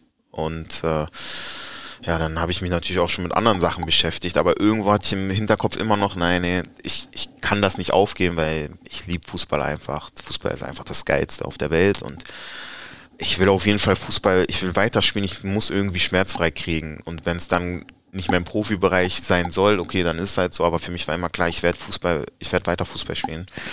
Ja, und dann hat es echt lang gedauert. Ich musste da auch viel über meinen eigenen Körper lernen und ähm, ja, dann habe ich das dann irgendwann in den Griff bekommen. Ich war dann vier Wochen in München ähm, zur Reha und ja, ich hätte gern das Wissen, das ich heute habe über meinen Körper, dann wäre das alles nicht so gekommen, aber es ist halt jetzt so, das kann man jetzt auch nicht mehr ändern. Aber ich bin trotzdem dankbar, dass ich das Ganze dann irgendwann in den Griff bekommen habe und jetzt daraus gelernt habe. Was sind das äh, so für Sachen, ähm, die du über den Körper gelernt hast? Ja, ich habe halt früher nie Krafttraining gemacht und mein Becken war halt viel zu instabil. Ich war viel zu schwach, vor allem im, im Bereich des Beckens, auch die Beinmuskulatur, da habe ich halt nie was für gemacht. Und ähm, ja, dann habe ich irgendwann gelernt, okay, ich brauche da eine gewisse Stabilität in dem Bereich, dann passiert da auch nichts. Aber bis ich das begriffen habe, hat es halt auch sehr lang gedauert. Ähm, und äh, ich habe halt immer gehofft, oder einfach gewartet, da gesessen und gehofft, okay, irgendwann sind die Schmerzen weg. So, ich mache jetzt Pause und irgendwann ist diese Entzündung raus. Aber die ging halt nicht einfach so raus. Ich habe dann natürlich Physiotherapie gemacht und alle möglichen Sachen ausprobiert, wirklich. Aber auch die Weisheitszähne ziehen lassen und das alles, aber es hat alles nichts gebracht. Und dann irgendwann habe ich dann, äh, hat mir dann Athletiktrainer, Reha-Trainer dann gesagt, okay, hier, du bist viel zu schwach in dem Bereich, wie soll das so funktionieren? Du musst anfangen mit Krafttraining. Und ja, seitdem habe ich dann auch wirklich toi toi toi nichts mehr am Schambein gehabt und äh, ich hoffe oder ich bin mir sicher, dass das so bleibt, weil ich, wie gesagt, ich habe viel über meinen Körper gelernt und jetzt mache ich diese Übung und seitdem habe ich da auch nicht mehr nichts mehr gehabt. Zu dem Zeitpunkt, wo du dann nochmal gedacht hast, okay, geht es nicht weiter, wer hat dir da, äh, wer hat dich da unterstützt und äh, was, was waren das noch für Gedanken? Also wie hätte es weitergehen können? Das war meine Familie. Ähm, die haben mich natürlich unterstützt. Ich glaube, in so einer Zeit ist dann immer wichtig, dass man da Rückhalt hat, vor allem durch die Familie. Natürlich hatte ich auch Freunde, die dann für mich da waren, meine Freundin. Ähm, ja. Ja, aber es ist schwierig. Jeder versucht dich da aufzufangen, aber ja, schwierig damit umzugehen. Ähm, mhm. Für mich war dann, für mich war wie gesagt klar, dass ich weiter spielen will und deshalb alles versuchen werde. Aber natürlich habe ich mich dann schon mit dem Plan B beschäftigt und da war dann für mich, habe ich mir wirklich schon dann informiert, zur Polizei zu gehen. Mhm. Ähm, da stand dann aber auch im Raum oder da haben mir dann auch Freunde gesagt, ich hatte einen Kumpel, der bei der Polizei war, da wirst du halt auch komplett durchgecheckt und da darfst du halt auch keine Wehwehchen haben und ja, das war ja damals, da war ja diese Schamenentzündung noch so präsent, dass ich mich dann auch gefragt habe, kann ich dann überhaupt zur Polizei gehen? Und äh, dann kam so ein Lehramtsstudium auch ähm, total in meinen Kopf, so dass ich mich damit total beschäftigt habe. Und ich glaube, wenn es dann wirklich nicht, nicht mehr geklappt hätte mit dem Fußball, dann wäre ich in die Richtung Lehramtsstudium gegangen, glaube ich. Okay. Und wie kam Polizist in deinen Kopf? Bist du ein Gerechtigkeitsfanatiker? Hast du einen Freund gehabt, eben, den nicht, du erwähnt hast, der da war? Nicht mal unbedingt. Das kam daher, dass mein Opa, mein Opa war Beamter und mein Opa hat mir, seitdem ich 16 äh, seitdem ich 16 war, immer erzählt, wenn das mit dem Fußball nicht klappt, dann musst du unbedingt Beamter werden, da ist deine Rente abgesichert und mach das und ja, dann habe ich mal geguckt, okay, wie kann man denn Beamter werden? Und dann fand ich den Polizeiberuf ganz cool und ähm, hatte dann auch einen Kumpel, der äh, bei der Polizei seine Ausbildung gemacht hat und der hat da, der hat da auch total von geschwärmt und fand das total cool und ich fand das auch immer cool, da die Leute in der Uniform oder die Polizisten in der Uniform zu sehen und äh, habe mir dann auch gedacht, okay, vielleicht kannst du dann auch mal was Gutes tun, so, ähm, so, ja, irgendwie Menschen in Not helfen und das, das war dann was, ähm, das war dann ein Beruf, in dem ich mich gesehen habe, dann eine Zeit lang. Ähm, ja, habe mich noch nicht komplett von dem Gedanken verabschiedet, weil irgendwann kann ich ja auch kein Fußball mehr spielen und dann muss ich auch irgendwas anderes machen, aber ähm, ja, mal schauen. Und Pädagogik wär, war dann auch Beamtung, Beamtenlaufbahn oder? Das gar nicht unbedingt. Ähm, also natürlich wäre das auch ein würde ich auch annehmen, wenn ich verbeamteter Lehrer sein könnte. Ähm, aber ich finde es generell cool, mit Kindern dann auch zu arbeiten. Ähm, ich habe einen guten Kumpel, der Lehrer ist und ähm, ja, der schwärmt auch total davon. Der hat natürlich auch ein cooles Fach mit Sport, Sport und Pedder. Sport ist natürlich überragend. Ähm, ja, aber mal gucken, ich habe ja noch ein paar Jahre und äh, glaube, bis dahin werde ich dann schon wissen, was ich machen möchte. Wenn du nochmal zurückblickst jetzt auf diese Zeit, auf diese 500 Tage, ähm, wie nah würdest du sagen, warst du dran, dass der Profitraum platzt, bevor es eigentlich richtig losgeht? Ich würde sagen, sehr nah, weil einfach deshalb, weil mein Vertrag im Sommer auslief und ich kam erst, also mein, mein erster Profivertrag ging über drei Jahre, den habe ich 2013 unterschrieben und der lief bis zum Sommer 2016 und ich kam wieder Anfang April 2016, also kurz vor knapp wirklich. Und ich war den ganzen März über in München zur Reha und habe mir da schon gesagt, okay, ich versuche jetzt alles. Aber wenn es halt nicht klappt, dann läuft mein Vertrag im Sommer aus und warum soll der VfL Bochum mit mir verlängern, wenn ich, wenn ich immer nur verletzt bin, wenn ich nur Schmerz habe, wenn ich keinen Fußball spielen kann. Und dann habe ich mir gesagt, okay, ich probiere es jetzt bis zum 30.06. Wenn das halt nicht klappt, dann muss ich halt gucken, was ich mache. Und äh, wäre auch klar gewesen, dass ich dann nicht nur gewartet hätte, dass ich gesund werde, sondern dann ab dem 1.7. hätte ich dann mich entweder an Uni eingeschrieben oder dann bei der Polizei beworben. Und glücklicherweise ging es dann doch wieder, dass ich Anfang April wieder fit war und im Training war und ähm, dann auch stabil trainiert habe. Ich konnte alles machen und hatte dann auch keine Wehwehchen mehr, sodass dann nach der Saison der VfB Bochum gesagt hat, okay, wir, wir wollen mit dir verlängern, wir geben dir einen neuen Vertrag weil die fußballerisch von mir überzeugt waren. Es war halt immer nur, es stand halt immer im Raum, dass ich vielleicht wegen meines Körpers das nicht machen könnte. Aber ähm, war ja dann irgendwo auch ein geringes Risiko für den Verein, weil ich natürlich auch einen kleinen Vertrag dann unterschrieben habe und auf der anderen Seite nach sechs Wochen Zeit ja der Verein dann auch nicht mehr. Und dementsprechend war das Risiko für den Verein gar nicht so groß. Und ähm, ja, seitdem hat dann aber auch alles geklappt. Ich war durchgehend gesund, hatte nie wieder Probleme am Schambein und so lief das dann ganz gut.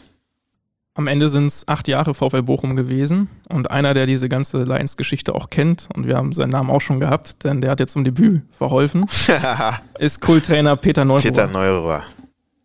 Hallo Sambo, hier spricht ah. dein alter Trainer Peter Neururer. Ich hoffe, du kannst dich noch erinnern. ich kann mich auf jeden Fall an dich erinnern. Du warst ein Riesentyp, hast damals äh, leider ja, durch falsche Beratung, wie auch immer, den Anfang deiner Karriere nicht so gestalten können, wie du dir das vorgestellt hast, verletzungsbedingt. Du kannst dich vielleicht erinnern. Aber du hast den Weg gefunden, überragend gut, Junge. Du bist aber immer noch nicht am Ende deiner Möglichkeiten, die du zweifelsfrei hast. Jetzt habe ich gehört, dass du wieder eine leichte Verletzung dir zugezogen hast oder eine schwere, das kann ich ja nicht beurteilen. Aber ich glaube, dass du jetzt mit Verletzungen umgehen kannst und mit Sicherheit das alles richtig einschätzt. Du also bald wiederkommst. Frage von mir. Im Falle, dass der HSV den Klassenerhalt bzw. den Aufstieg, wir reden ja von Aufstieg, nicht schaffen sollte, im Falle, dass du vielleicht, warum auch immer, die Verlängerung deines Vertrages beim HSV nicht vornimmst, könntest du dir vorstellen, wieder zurück zum VfL Bochum ah, zu kommen. Okay. Da bist du in einer anderen Abführung groß geworden und da gehörst du hin. Alles Gute, Junge, für deine Zukunft. Bis dann. Ciao. Cool. Ja, ich freue mich. Freue mich, von Peter zu hören. Ähm, ja, Wahnsinnstyp. Richtig cooler Typ. Ich kann mich noch daran erinnern, dass er damals 2013 kam nach Bochum. Da stand der Verein kurz vorm Abstieg.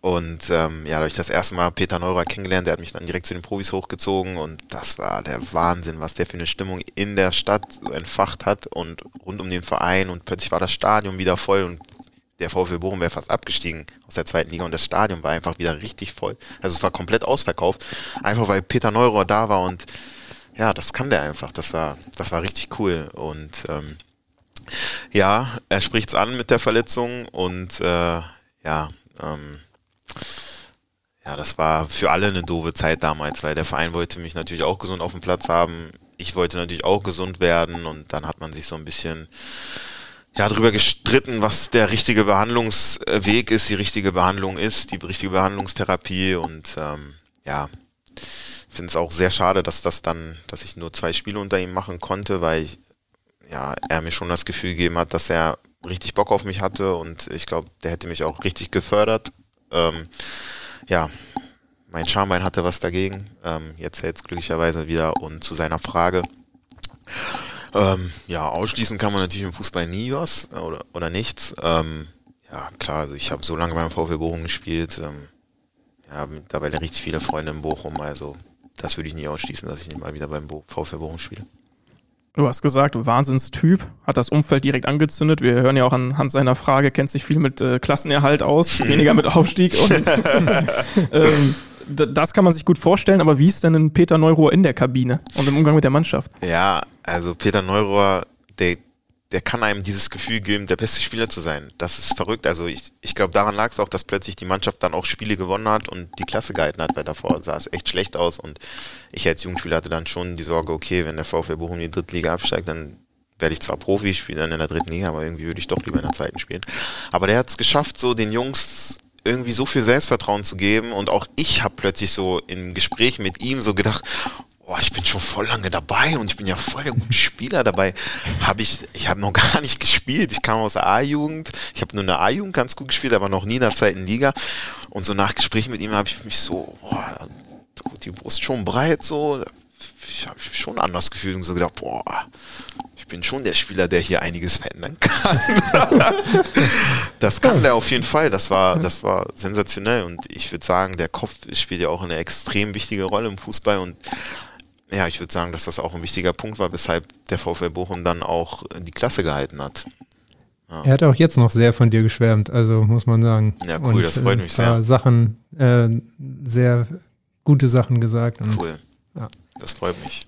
Du hast gesagt, ausschließen kann man nie was. Rückkehr Bochum, VfL möglich. Ähm, und hast auch gesagt, viele Freunde da gefunden. Wir haben es ja auch schon gesagt, äh, fast zehn Jahre da gelebt. Ähm, bist ja auch noch jung, 26, also fast die Hälfte deines Lebens, so ein bisschen weniger in Bochum verbracht. Ähm, was bedeutet dir die Stadt? Und vielleicht auch, wie hast du die so erlebt mit dem besonderen Flair? Ja, mittlerweile ist Bochum, also wenn ich drüber nachdenke, wo ich später leben möchte, dann ist, spielt Bochum schon eine, eine wichtige Rolle so in den Planungen, weil ja, ich habe da so lange jetzt gelebt, ich habe auch wichtige Jahre da verbracht, so mit 16, 17, 18 ist ja, sind ja schon wichtige, wichtige Jahre so. Und äh, dementsprechend habe ich da auch dann auf meinem Weg auch einige gute Freunde dann auch kennengelernt in der Schule. Ähm, und ja, Familie da, Freunde da, ist einfach so, dass ich gerne nach Bochum komme, wenn wir mal frei haben oder gerne nach Bochum fahre, wenn wir mal frei haben. Und ähm, ja, auch so der Pott, so, das ist einfach, ich, ist schwer zu beschreiben. Die Jungs lachen mich immer aus, wenn ich erzähle, oder Ferro und ich, Ferro kommt ja auch aus Bochum, wenn wir erzählen, ja, Bochum, Wochenende nach Bochum, Bermuda-Dreieck und so, da lachen die immer, ja, Bochum, Bochum, das Schöne am Bochum, habe ich jetzt schon öfter gehört, das Schöne am Bochum ist, dass du so schnell in der nächsten Stadt bist. ähm, aber Bochum ist eine coole Stadt und wenn man nicht, noch nicht da gewesen ist selber, dann kann man das vielleicht nicht so ganz verstehen, aber auch, dass die nächste Stadt Essen direkt, keine Ahnung, innerhalb von fünf bis zehn Minuten ist man in Essen, so sowas auch, das ist so cool. Die Städte alle so nah beieinander, die Leute irgendwie so, so frei Schnauze, auch so locker drauf. Also mir hat's richtig gut im, in Bochum gefallen und ich bin auch sehr gerne noch da und ja. Also auch die Port-Mentalität. Ja, würde ich schon sagen. Ist, ist, ist cool. Also ich bin wirklich dankbar darüber, dass ich äh, nach Bochum gekommen bin dann. Frei Schnauze kommt dir ja auch zumindest von der lockeren Art entgegen, oder? Ja, habe ich auf jeden Fall kein Problem mit. Du hast deine Frau dort auch kennengelernt, ist das mhm. auch richtig? Mhm. Das heißt, das ist auch nochmal eine besondere Verbindung dann? Ja, absolut, auf jeden Fall. Und äh, ja, deshalb fahren wir halt auch gerne nach Bochum noch, ähm, um die Familie zu besuchen und äh, ja, einfach ja, viele, also ich würde sagen, vielleicht liegt es gar nicht nur an der Stadt, sondern hauptsächlich liegt es ja dann immer auch an den Leuten, ähm, ob man sich da wohlfühlt oder nicht, weil da jetzt, keine Ahnung, ob die Stadt jetzt einen schönen See hat oder nicht, ist dann am Ende auch egal. Aber ich würde sagen, es liegt halt auch an den Leuten, die man dann da kennengelernt hat und schätzen gelernt hat und ja, deshalb halt auch irgendwo. Sprichst die Leute an, die du kennen und schätzen gelernt hast und einen Jetzt davon spannend. haben wir. Haben wir. Yo, Jumbo, Justin hier. Kannst du dich an den Moment erinnern, als du zum Kurzzeitveganer wurdest, um die Welt zu retten? Dir dann aber eingefallen ist, dass du mit einem Hunger für vier gekommen bist, um den Laden leer zu essen? Starke Story. Liebe Grüße aus der Heimat. Um die Welt zu retten, ist geil. Ja, das war einer von den angesprochenen Freunden auch aus, Ja. aus Bochum, Justin. Jo, ja, der ist übrigens der Lehrer. Der ist Lehrer. Ach, ja. Ah, okay. Ähm, ja, das ist auch eine witzige Geschichte. Ähm, ja, zwischendurch dann Veganer gewesen oder mich vegan ernährt.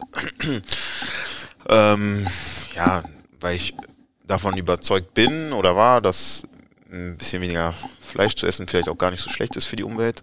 Und auf der anderen Seite dann auch so ein paar Sachen gelesen, dass vielleicht auch für meinen eigenen Körper gar nicht so schlecht wäre.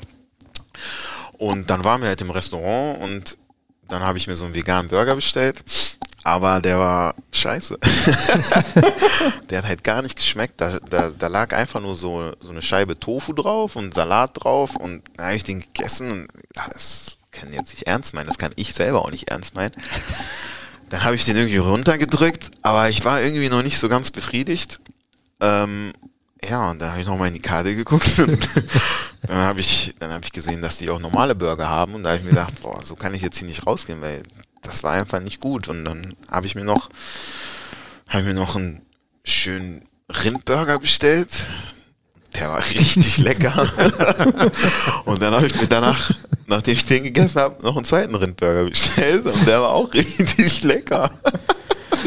ja, und das war einfach eine richtig lustige, also die Situation war einfach so lustig, weil ich da erst mit diesem veganen Burger, mit diesem Tofu-Teil sitze und das schmeckte so scheiße und dann stelle ich mir da noch so zwei dicke Rindburger und ja, das fand der Justin schon sehr lustig und ja, da sprechen wir auch häufig drüber, das war wirklich lustige Situation. Das ist nicht die Welt gerettet, sondern den Laden. Absolut. Richtig eingenommen. Ja, schön Umsatz mit mir gemacht. Karriere als Veganer prompt beendet damit. Ja, kurzzeitig auf Eis gelegt, würde ich sagen. Teilzeit-Veganer würde es auch treffend beschreiben. Wir haben jetzt äh, viel über Bochum auch gesprochen, ähm, lange Zeit deine Heimat und dann wollen wir aber auch nochmal über den Wechsel zum HSV sprechen. Du hast die Komfortzone Bochum äh, verlassen und äh, bist dann zum HSV gewechselt. Wie, wie ist die Entscheidung gereift und, und gekommen? Ja, du hast mit der Komfortzone angesprochen. Ähm, ich war so lange in Bochum, ich kannte das komplette Umfeld, ich kannte alle Abläufe im Verein. Ähm, ja, ich habe direkt neben dem Stadion gewohnt, ich musste nur drei Minuten zum Training gehen. Also das war echt alles super entspannt für mich und ähm, ja, auf der anderen Seite möchte man dann ja auch irgendwie den oder irgendwann dann auch als Sportler das ja den nächsten Schritt gehen, das Bestmögliche erreichen. Und ähm, es war dann so, dass 2019 mein Vertrag auslief in Bochum und der HSV spielte in der zweiten Liga, ähm, war aber auf Platz 1 und für mich war klar, der HSV steigt wieder in die Bundesliga auf. Und damals hat, äh, hat sich relativ früh der Ralf Becker bei mir gemeldet, der damalige Sportdirektor des HSV, und gesagt, dass sie mich holen möchten. Und äh, der damalige Trainer Hannes Wolf, ähm, der wohnte in Dortmund oder seine Familie und war dann mal zu Besuch bei seiner Familie in Dortmund und Dortmund ist direkt neben Bochum. Pott. Und äh, dementsprechend bin ich dann mal zu ihm gefahren. Ich weiß gar nicht, wann das war, irgendwann Ende 2018, Anfang 2019 haben wir uns bei ihm getroffen und gesprochen und da hat er mir auch gesagt, dass er mich gerne dabei haben möchte, im Sommer ähm, ja, als Spieler des HSV begrüßen möchte. Und ähm, ja, für mich war dann relativ früh klar, dass ich das machen möchte, weil der HSV einfach ein geiler Verein, ähm, kannte das Stadion vom Hinspiel damals mit Bochum hier und äh, ja, ich fand das beeindruckend, ja, was, was für eine Strahlkraft auch so ein Verein haben kann und da war für mich relativ klar, früh klar, dass ich zum HSV wechseln möchte, einfach diese Komfortzone in Bochum dann auch zu verlassen, mal was Neues zu sehen, weil es ist einfach auch aufregend, mal eine neue Stadt kennenzulernen, einen neuen Verein, neue Mitspieler und das wollte ich unbedingt machen. Das hat jetzt gar nicht unbedingt was mit Bochum zu tun, sondern einfach meiner persönlichen Einstellung. Ja, und dann äh, bin ich hier nach Bochum, äh, sorry, nach Hamburg gekommen und äh, ja, dann ähm, ja, dann im Sommer war dann doch alles ein bisschen anders. ich bin das gedanklich gerade auch mal ja. so durchgegangen und dachte, okay, äh, ja. Becker ist weg, Hannes Wolf ist weg und ja. der HSV spielt zweite Liga. Ja, war dann doch irgendwie alles anders als irgendwie dann geplant und ähm, ja, ist dann auch natürlich klar, dass das dann für den Spieler auch gar nicht so leicht ist, ähm, damit umzugehen. Ja, das war dann am Anfang schon so, dass ich mir dann schon so die ersten Wochen oder die ersten Tage dann oder ein paar Tage dann schon die Frage gestellt habe, wie geht denn das Ganze jetzt überhaupt weiter? So Sportdirektor, der dich unbedingt haben wollte, ist nicht mehr da, Trainer, der dich unbedingt haben wollte, ist nicht mehr da. Wie planen überhaupt die neuen Verantwortlichen? Und ähm, ja, so war dann spannend, aber ist dann eigentlich auch ganz gut gegangen. So dann relativ schnell dann Jonas kennengelernt, den Trainer kennengelernt, die King ja, war dann auch alles gut. Ich äh, habe dann hier angefangen und äh, auch die ersten Spiele alle gemacht und ähm, ja, dann kam leider diese doofe Verletzung dazu und ja, dann kam so ein kleiner Knick. Ja, du sprichst sie an. Ähm, September war es gleich, äh, Wadenbeinbruch, natürlich wieder eine lange Ausfallzeit. Die waren zum Glück nicht ganz so lang äh, wie deine erste, aber schon über Monate. Wie hat das an dir genagt oder hast, bist du damit ganz anders umgegangen, weil du im Grunde schon eine lange Ausfallzeit auch mal kanntest? Ja, die Verletzung war komplett anders. Ähm, also erstmal, die Verletzung an sich war, das war unglaublich. Also das war 11. September hier, die Woche vorm Derby gegen St. Pauli, mein erstes Derby dann hier mit dem HSV am Millantor wäre das gewesen. Und dann liege ich da plötzlich und mein Fuß steht so ich höre so ein Knacken und mein Fuß einfach komplett nach links gedreht und da war mir natürlich schon klar, dass da richtig was kaputt gegangen ist. Ähm, ja, dann auf dem Weg äh, Richtung Krankenhaus, dann äh, war unser damaliger Betreuer Amino dabei, der war dann mit im ähm, Rettungswagen und das war ganz witzig, ich habe da Morphium bekommen und äh, habe dann nichts gespürt und, und, das ist ja wie eine Droge Morphium. Und dann äh, bin ich irgendwie aufgewacht im Wagen und der Amino guckte mich an und sagt zu mir, hey Jumbo, guck mal, dein Fuß ist wieder gerade, weil die haben den Fuß dann wieder in die richtige Position gemacht, ohne dass ich was gemerkt habe. Und dann gucke ich so meinen Fuß an und gucke ihn an und mache so, come back stronger. ich war völlig drauf war in dem Moment. Das war richtig witzig, da haben wir uns dann auch erstmal kaputt gelacht, so das dazu dann zu den ersten Momenten. Aber danach war es schon äh, schwierig dann äh, OP, dann auf dem Weg im Krankenhaus wurde dann gesagt, okay, nach drei Monaten bist du wieder fit, weil normaler Knochenbruch und dann im Krankenhaus wurde dann festgestellt, doch, dass doch mehr kaputt gegangen ist, dann auch direkt operiert und dann kam der Arzt am nächsten Morgen rein und sagte, ja, wird schon ein halbes Jahr dauern, aber du musst halt richtig ackern, dass das überhaupt wieder was wird und das war dann schon, schon schwierig damit umzugehen, weil die ersten Tage kommt man auch gar nicht klar mit der Situation. Man, also ich habe mich immer gefragt, warum diese Aktion, warum, warum habe ich nicht den Ball einfach früher abgespielt oder wäre hochgesprungen oder hätte dies oder jenes gemacht. Ähm, das war so das Schwierigste am Anfang und dann irgendwann habe ich es geschafft, das einfach zu akzeptieren, weil man kann es nicht mehr ändern. Und ab da war es dann irgendwie erträglich und ähm, ja, dann macht man ja auch irgendwie Fortschritte. Bei dieser Schambeinentzündung damals, da, da habe ich keine Fortschritte gemacht. Da war einfach dieser Schmerz. Jeden Morgen bin ich aufgewacht und der Schmerz war immer noch gleich. Und bei so einem Bruch oder bei der Verletzung war es dann so, ja, ich habe von Woche zu Woche Fortschritte gemacht. Ich konnte dann irgendwann Kniebeugen machen, ich konnte irgendwann mein Bein wieder belasten, ich konnte irgendwann ohne, ohne Krücken laufen, dann irgendwann konnte ich anfangen, Sprünge zu machen, irgendwann konnte ich anfangen zu laufen. Und so war das Ganze abzusehen, wann, es wieder so weit ist, dass ich trainieren kann. Und dementsprechend war das dann irgendwie für den Kopf auch leichter, wenn man dann immer wieder Erfolge äh, feiern konnte. Und dann ging es ja dann irgendwann wieder, dass ich dann wieder dabei sein konnte. Und ja, so wie war es vom Kopf, als du wieder zurück warst dann?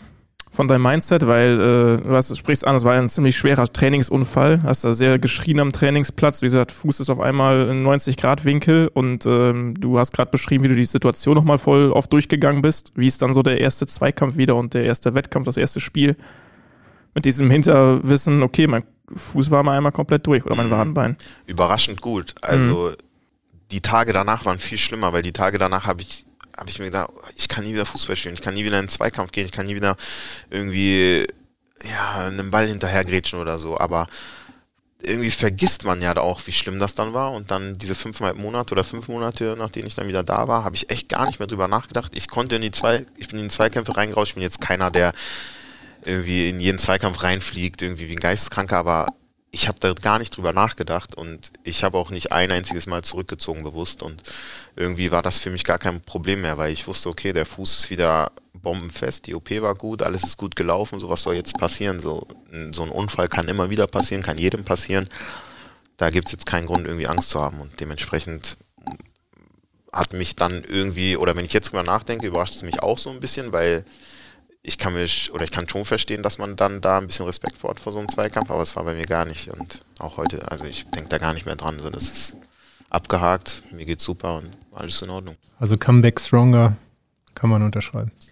Comeback Stronger sagt man immer so gerne, habe ich auch so häufig gesagt, aber ja, man verliert natürlich schon was in der Reha, aber ähm, arbeitet man dann mit der Zeit wieder auf, aber ja, vom Mindset würde ich vielleicht schon sagen, Comeback Stronger. Also vom Kopf her glaube ich schon, dass ich dadurch stabiler geworden bin. Also doch, Comeback Stronger. Man muss dazu vielleicht noch einmal erklären, der Jubel, den du im Krankenwagen gemacht hast, weil das kann man jetzt Ach ja, nicht das sehen. war natürlich, das war natürlich doof. Jumbo beide äh, Zeigefinger Richtung Himmel. Genau. Ge wie beim Torjubel gezeigt. Wie Bobby, Bobby jubelt, glaube ich, immer Genau, so. ne? Bobby jubelt so. Comeback Ja. Stronger. Comeback Stronger, beide Zeigefinger Richtung Himmel. Äh, einer, der tatsächlich dann daran mitgewirkt hat, dass du wieder stärker oder gleich gut zurückgekommen bist, physischer Natur, der hat jetzt auch eine Frage. Moin Jumbo, hier Hey. ist Andy, dein Physio. Ah, Ich glaube, du bist der einzige Spieler unseres Teams, der sich nicht an unseren Physioraum anschleichen könnte, weil man deine ansteckende Lache schon von Weitem hört. Apropos ansteckend, äh, da ist auch noch mal irgendwas mit deinen Brudis, äh, Leibe und Sonny, mit denen redest du so komisch.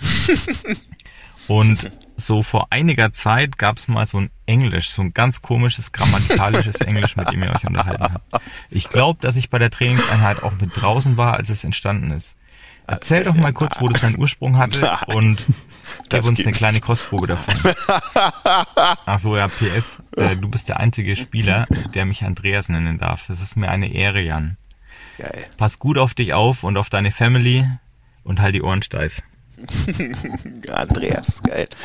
Ja, also wie, wie, wie das zustande kam, das kann ich nicht erzählen, das kann ich nicht erzählen, das geht nicht. Aber wir haben da dann immer so geredet, so, hey, what you make them, man, hey, you, man, hey, what you doing, man, what you make, man.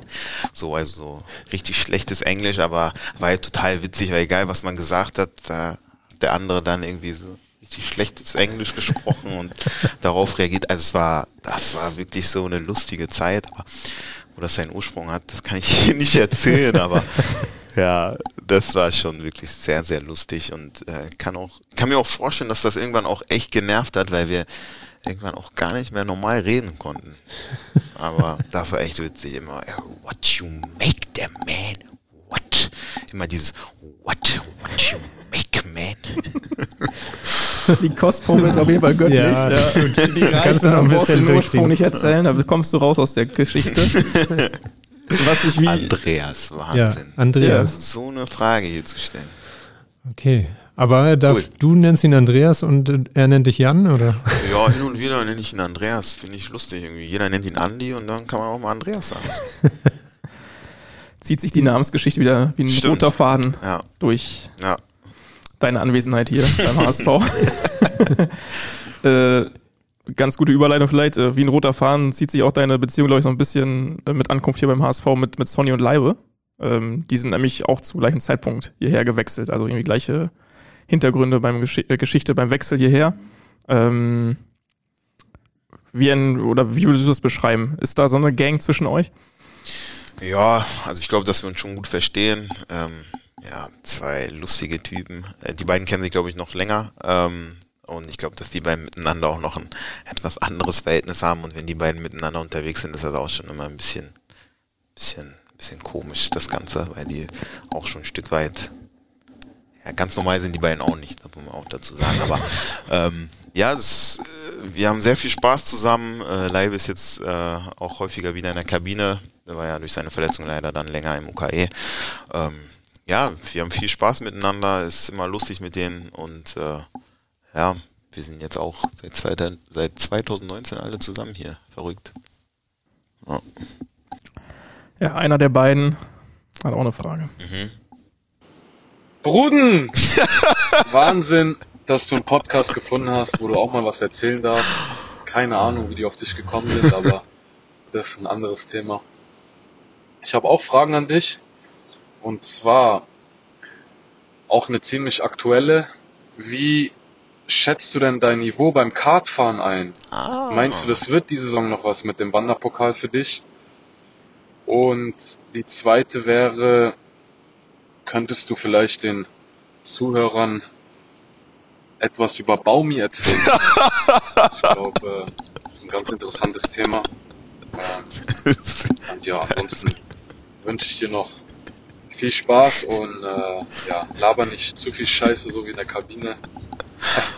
Und äh, ja, wir sehen uns. Hau rein. Ja. Also, Sind gespannt. Ja, zum Kartfahren. Ähm, ja, das Kartfahren haben wir für uns entdeckt. Das kam übrigens durch mich, weil ich mit meinen Kumpels hier Kartfahren, waren, äh, Kartfahren war in Norderstedt. Da gibt es eine coole Kartbahn. Ähm, da fährt man auch ähm, mit E, E-Karts, Elektrokarts. Das ist richtig cool, das macht richtig viel Spaß. Da habe ich das natürlich allen erzählt und dann haben wir irgendwann mit der mit der Mannschaft sind wir mal da dahin gefahren, sind da Kart gefahren und letzte Woche sind wir sogar mit dem ganzen Team, also auch mit dem Staff gefahren und macht richtig viel Spaß. Dann waren wir am Montag mit ein paar Jungs und ein paar Physios auch wieder fahren und wir gehen heute Abend tatsächlich wieder fahren. Ähm, ja, es macht richtig, richtig viel Spaß, richtig cool. Ähm, ja, ich bin nicht der Beste, aber ich entwickle mich. Ich bin schon ein bisschen besser geworden.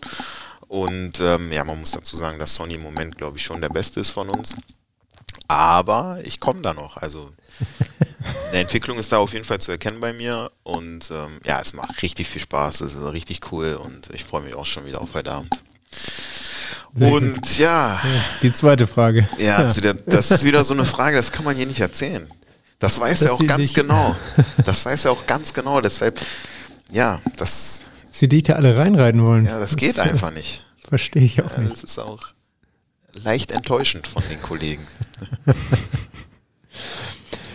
Wir müssen eine zweite Folge irgendwann aufnehmen, wo wir die Secrets dann raushauen. Wahnsinn. Ja, Sonny wollte sich, glaube ich, auch so ein bisschen revanchieren. Der hat auch mal eine Frage in die Richtung bekommen. Echt? Er war ja auch mal hier zu Gast am Podcast. Aber nicht von mir, oder? nee, die war, glaube ich, von Leibe. Ja, das kann ich dann leider. Ja. Wahnsinn. Aber so geht das Spielchen Reihe um, ne? Wahnsinn. Ja. Ja, er wollte ich ein bisschen damit locken. Bin ich gespannt, wer jetzt nächstes hier sitzt.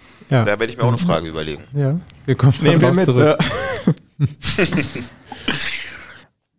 Man merkt, wir hatten es, glaube ich, schon mal ganz zu Beginn auch einmal kurz angesprochen, äh, da ist eine besondere Verbindung zwischen euch in der Mannschaft, vielleicht auch mehr als nur die Konkurrenten, sondern vielleicht auch schon Freundschaften. Wie würdest du das bewerten?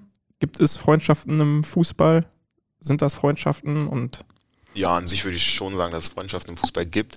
Generell ist es aber auch schwierig, dann wirklich äh, ja, Freundschaften oder dass sich Freundschaften, die entwickeln sich oder die entstehen ja, die entwickeln sich. Und ähm, es ist halt so, dass man oftmals dann nach einem Jahr wieder getrennt wird voneinander oder nach anderthalb, nach zwei Jahren. Und das macht es, glaube ich, so, so schwer im Fußball wirklich Freunde zu finden. Aber ähm, ja, wir verstehen uns richtig gut. Ähm, wir machen auch außerhalb des Fußballs was miteinander und ähm, ja, wir haben einfach viel Spaß miteinander und ähm, ja, macht auf jeden Fall etwas mehr Spaß, wenn man sich mit seinen Kollegen gut versteht, würde ich sagen, im Beruf.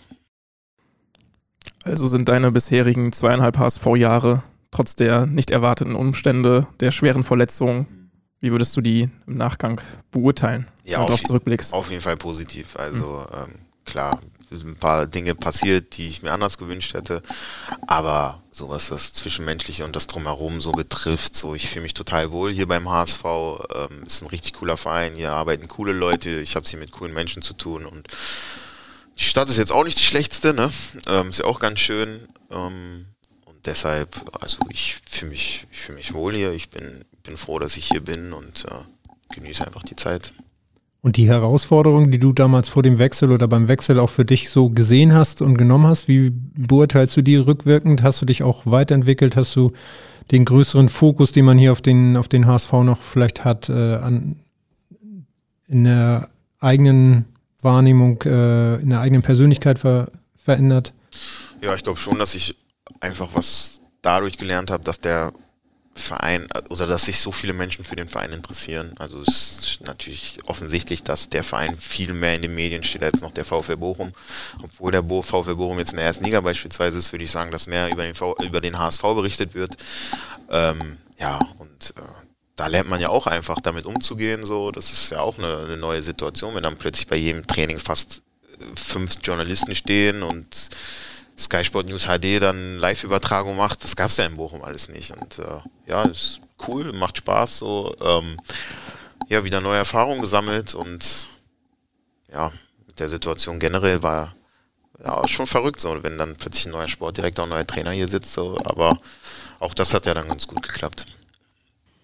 Ja, auch die Geschichten, die wir gehört haben, haben sehr gut geklappt hier. Ähm, wir haben viel über dich erfahren. Ähm, wir haben zum Ende immer noch so ein bisschen einen Ausblick und den gehen wir immer an mit drei Fragen an den, an den Gast und die sind so ein bisschen Richtung Zukunft gerichtet.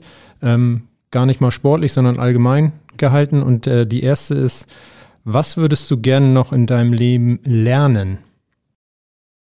Lernen ich würde gern noch eine Sprache ja, richtig gut beherrschen, fließend sprechen. Ähm, ja, ich finde Französisch cool, das wäre Spanisch natürlich auch, aber ich würde schon, also wenn ich mir was aussuchen könnte, dann gerne Französisch fließend zu sprechen.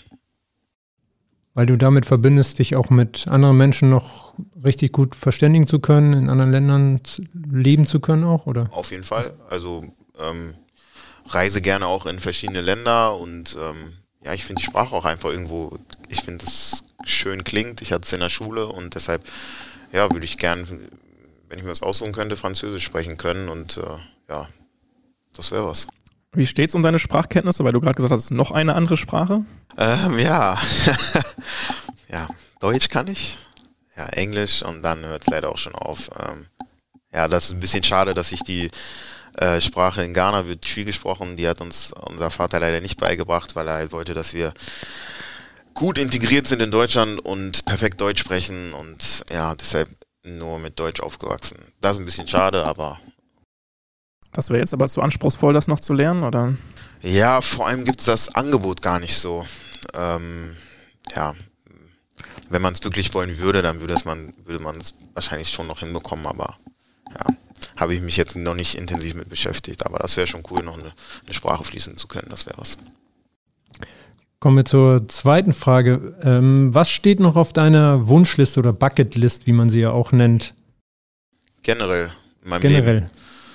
Meiner Wunschliste steht da drauf. Hm, wenn ich noch einen Wunsch hätte. Ja, irgendwann ein schönes, schönes Haus zu haben. Das wäre so ein Wunsch, den ich mir hoffentlich irgendwann erfüllen kann. Mit Garten? Ja, das wäre was. Ja. Mehr Platz haben oder was da so? Oder ja, im so Garten, wo man dann auch mal äh, im Garten sitzt, grillen mit Freunden und mit der Familie.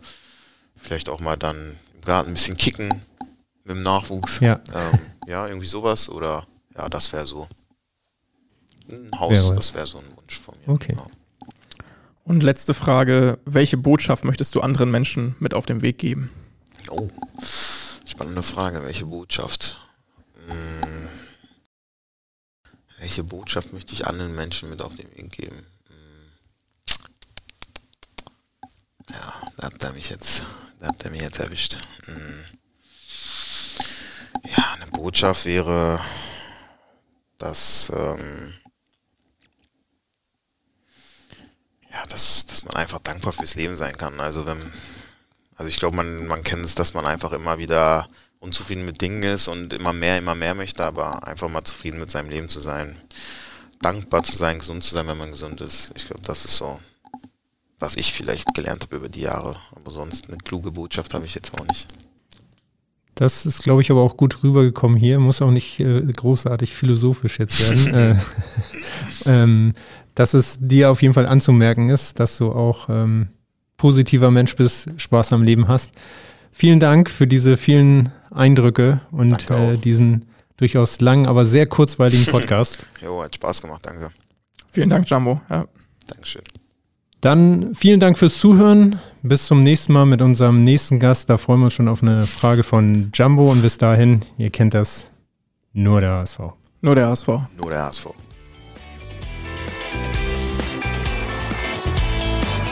Pur der HSV. Der HSV Podcast.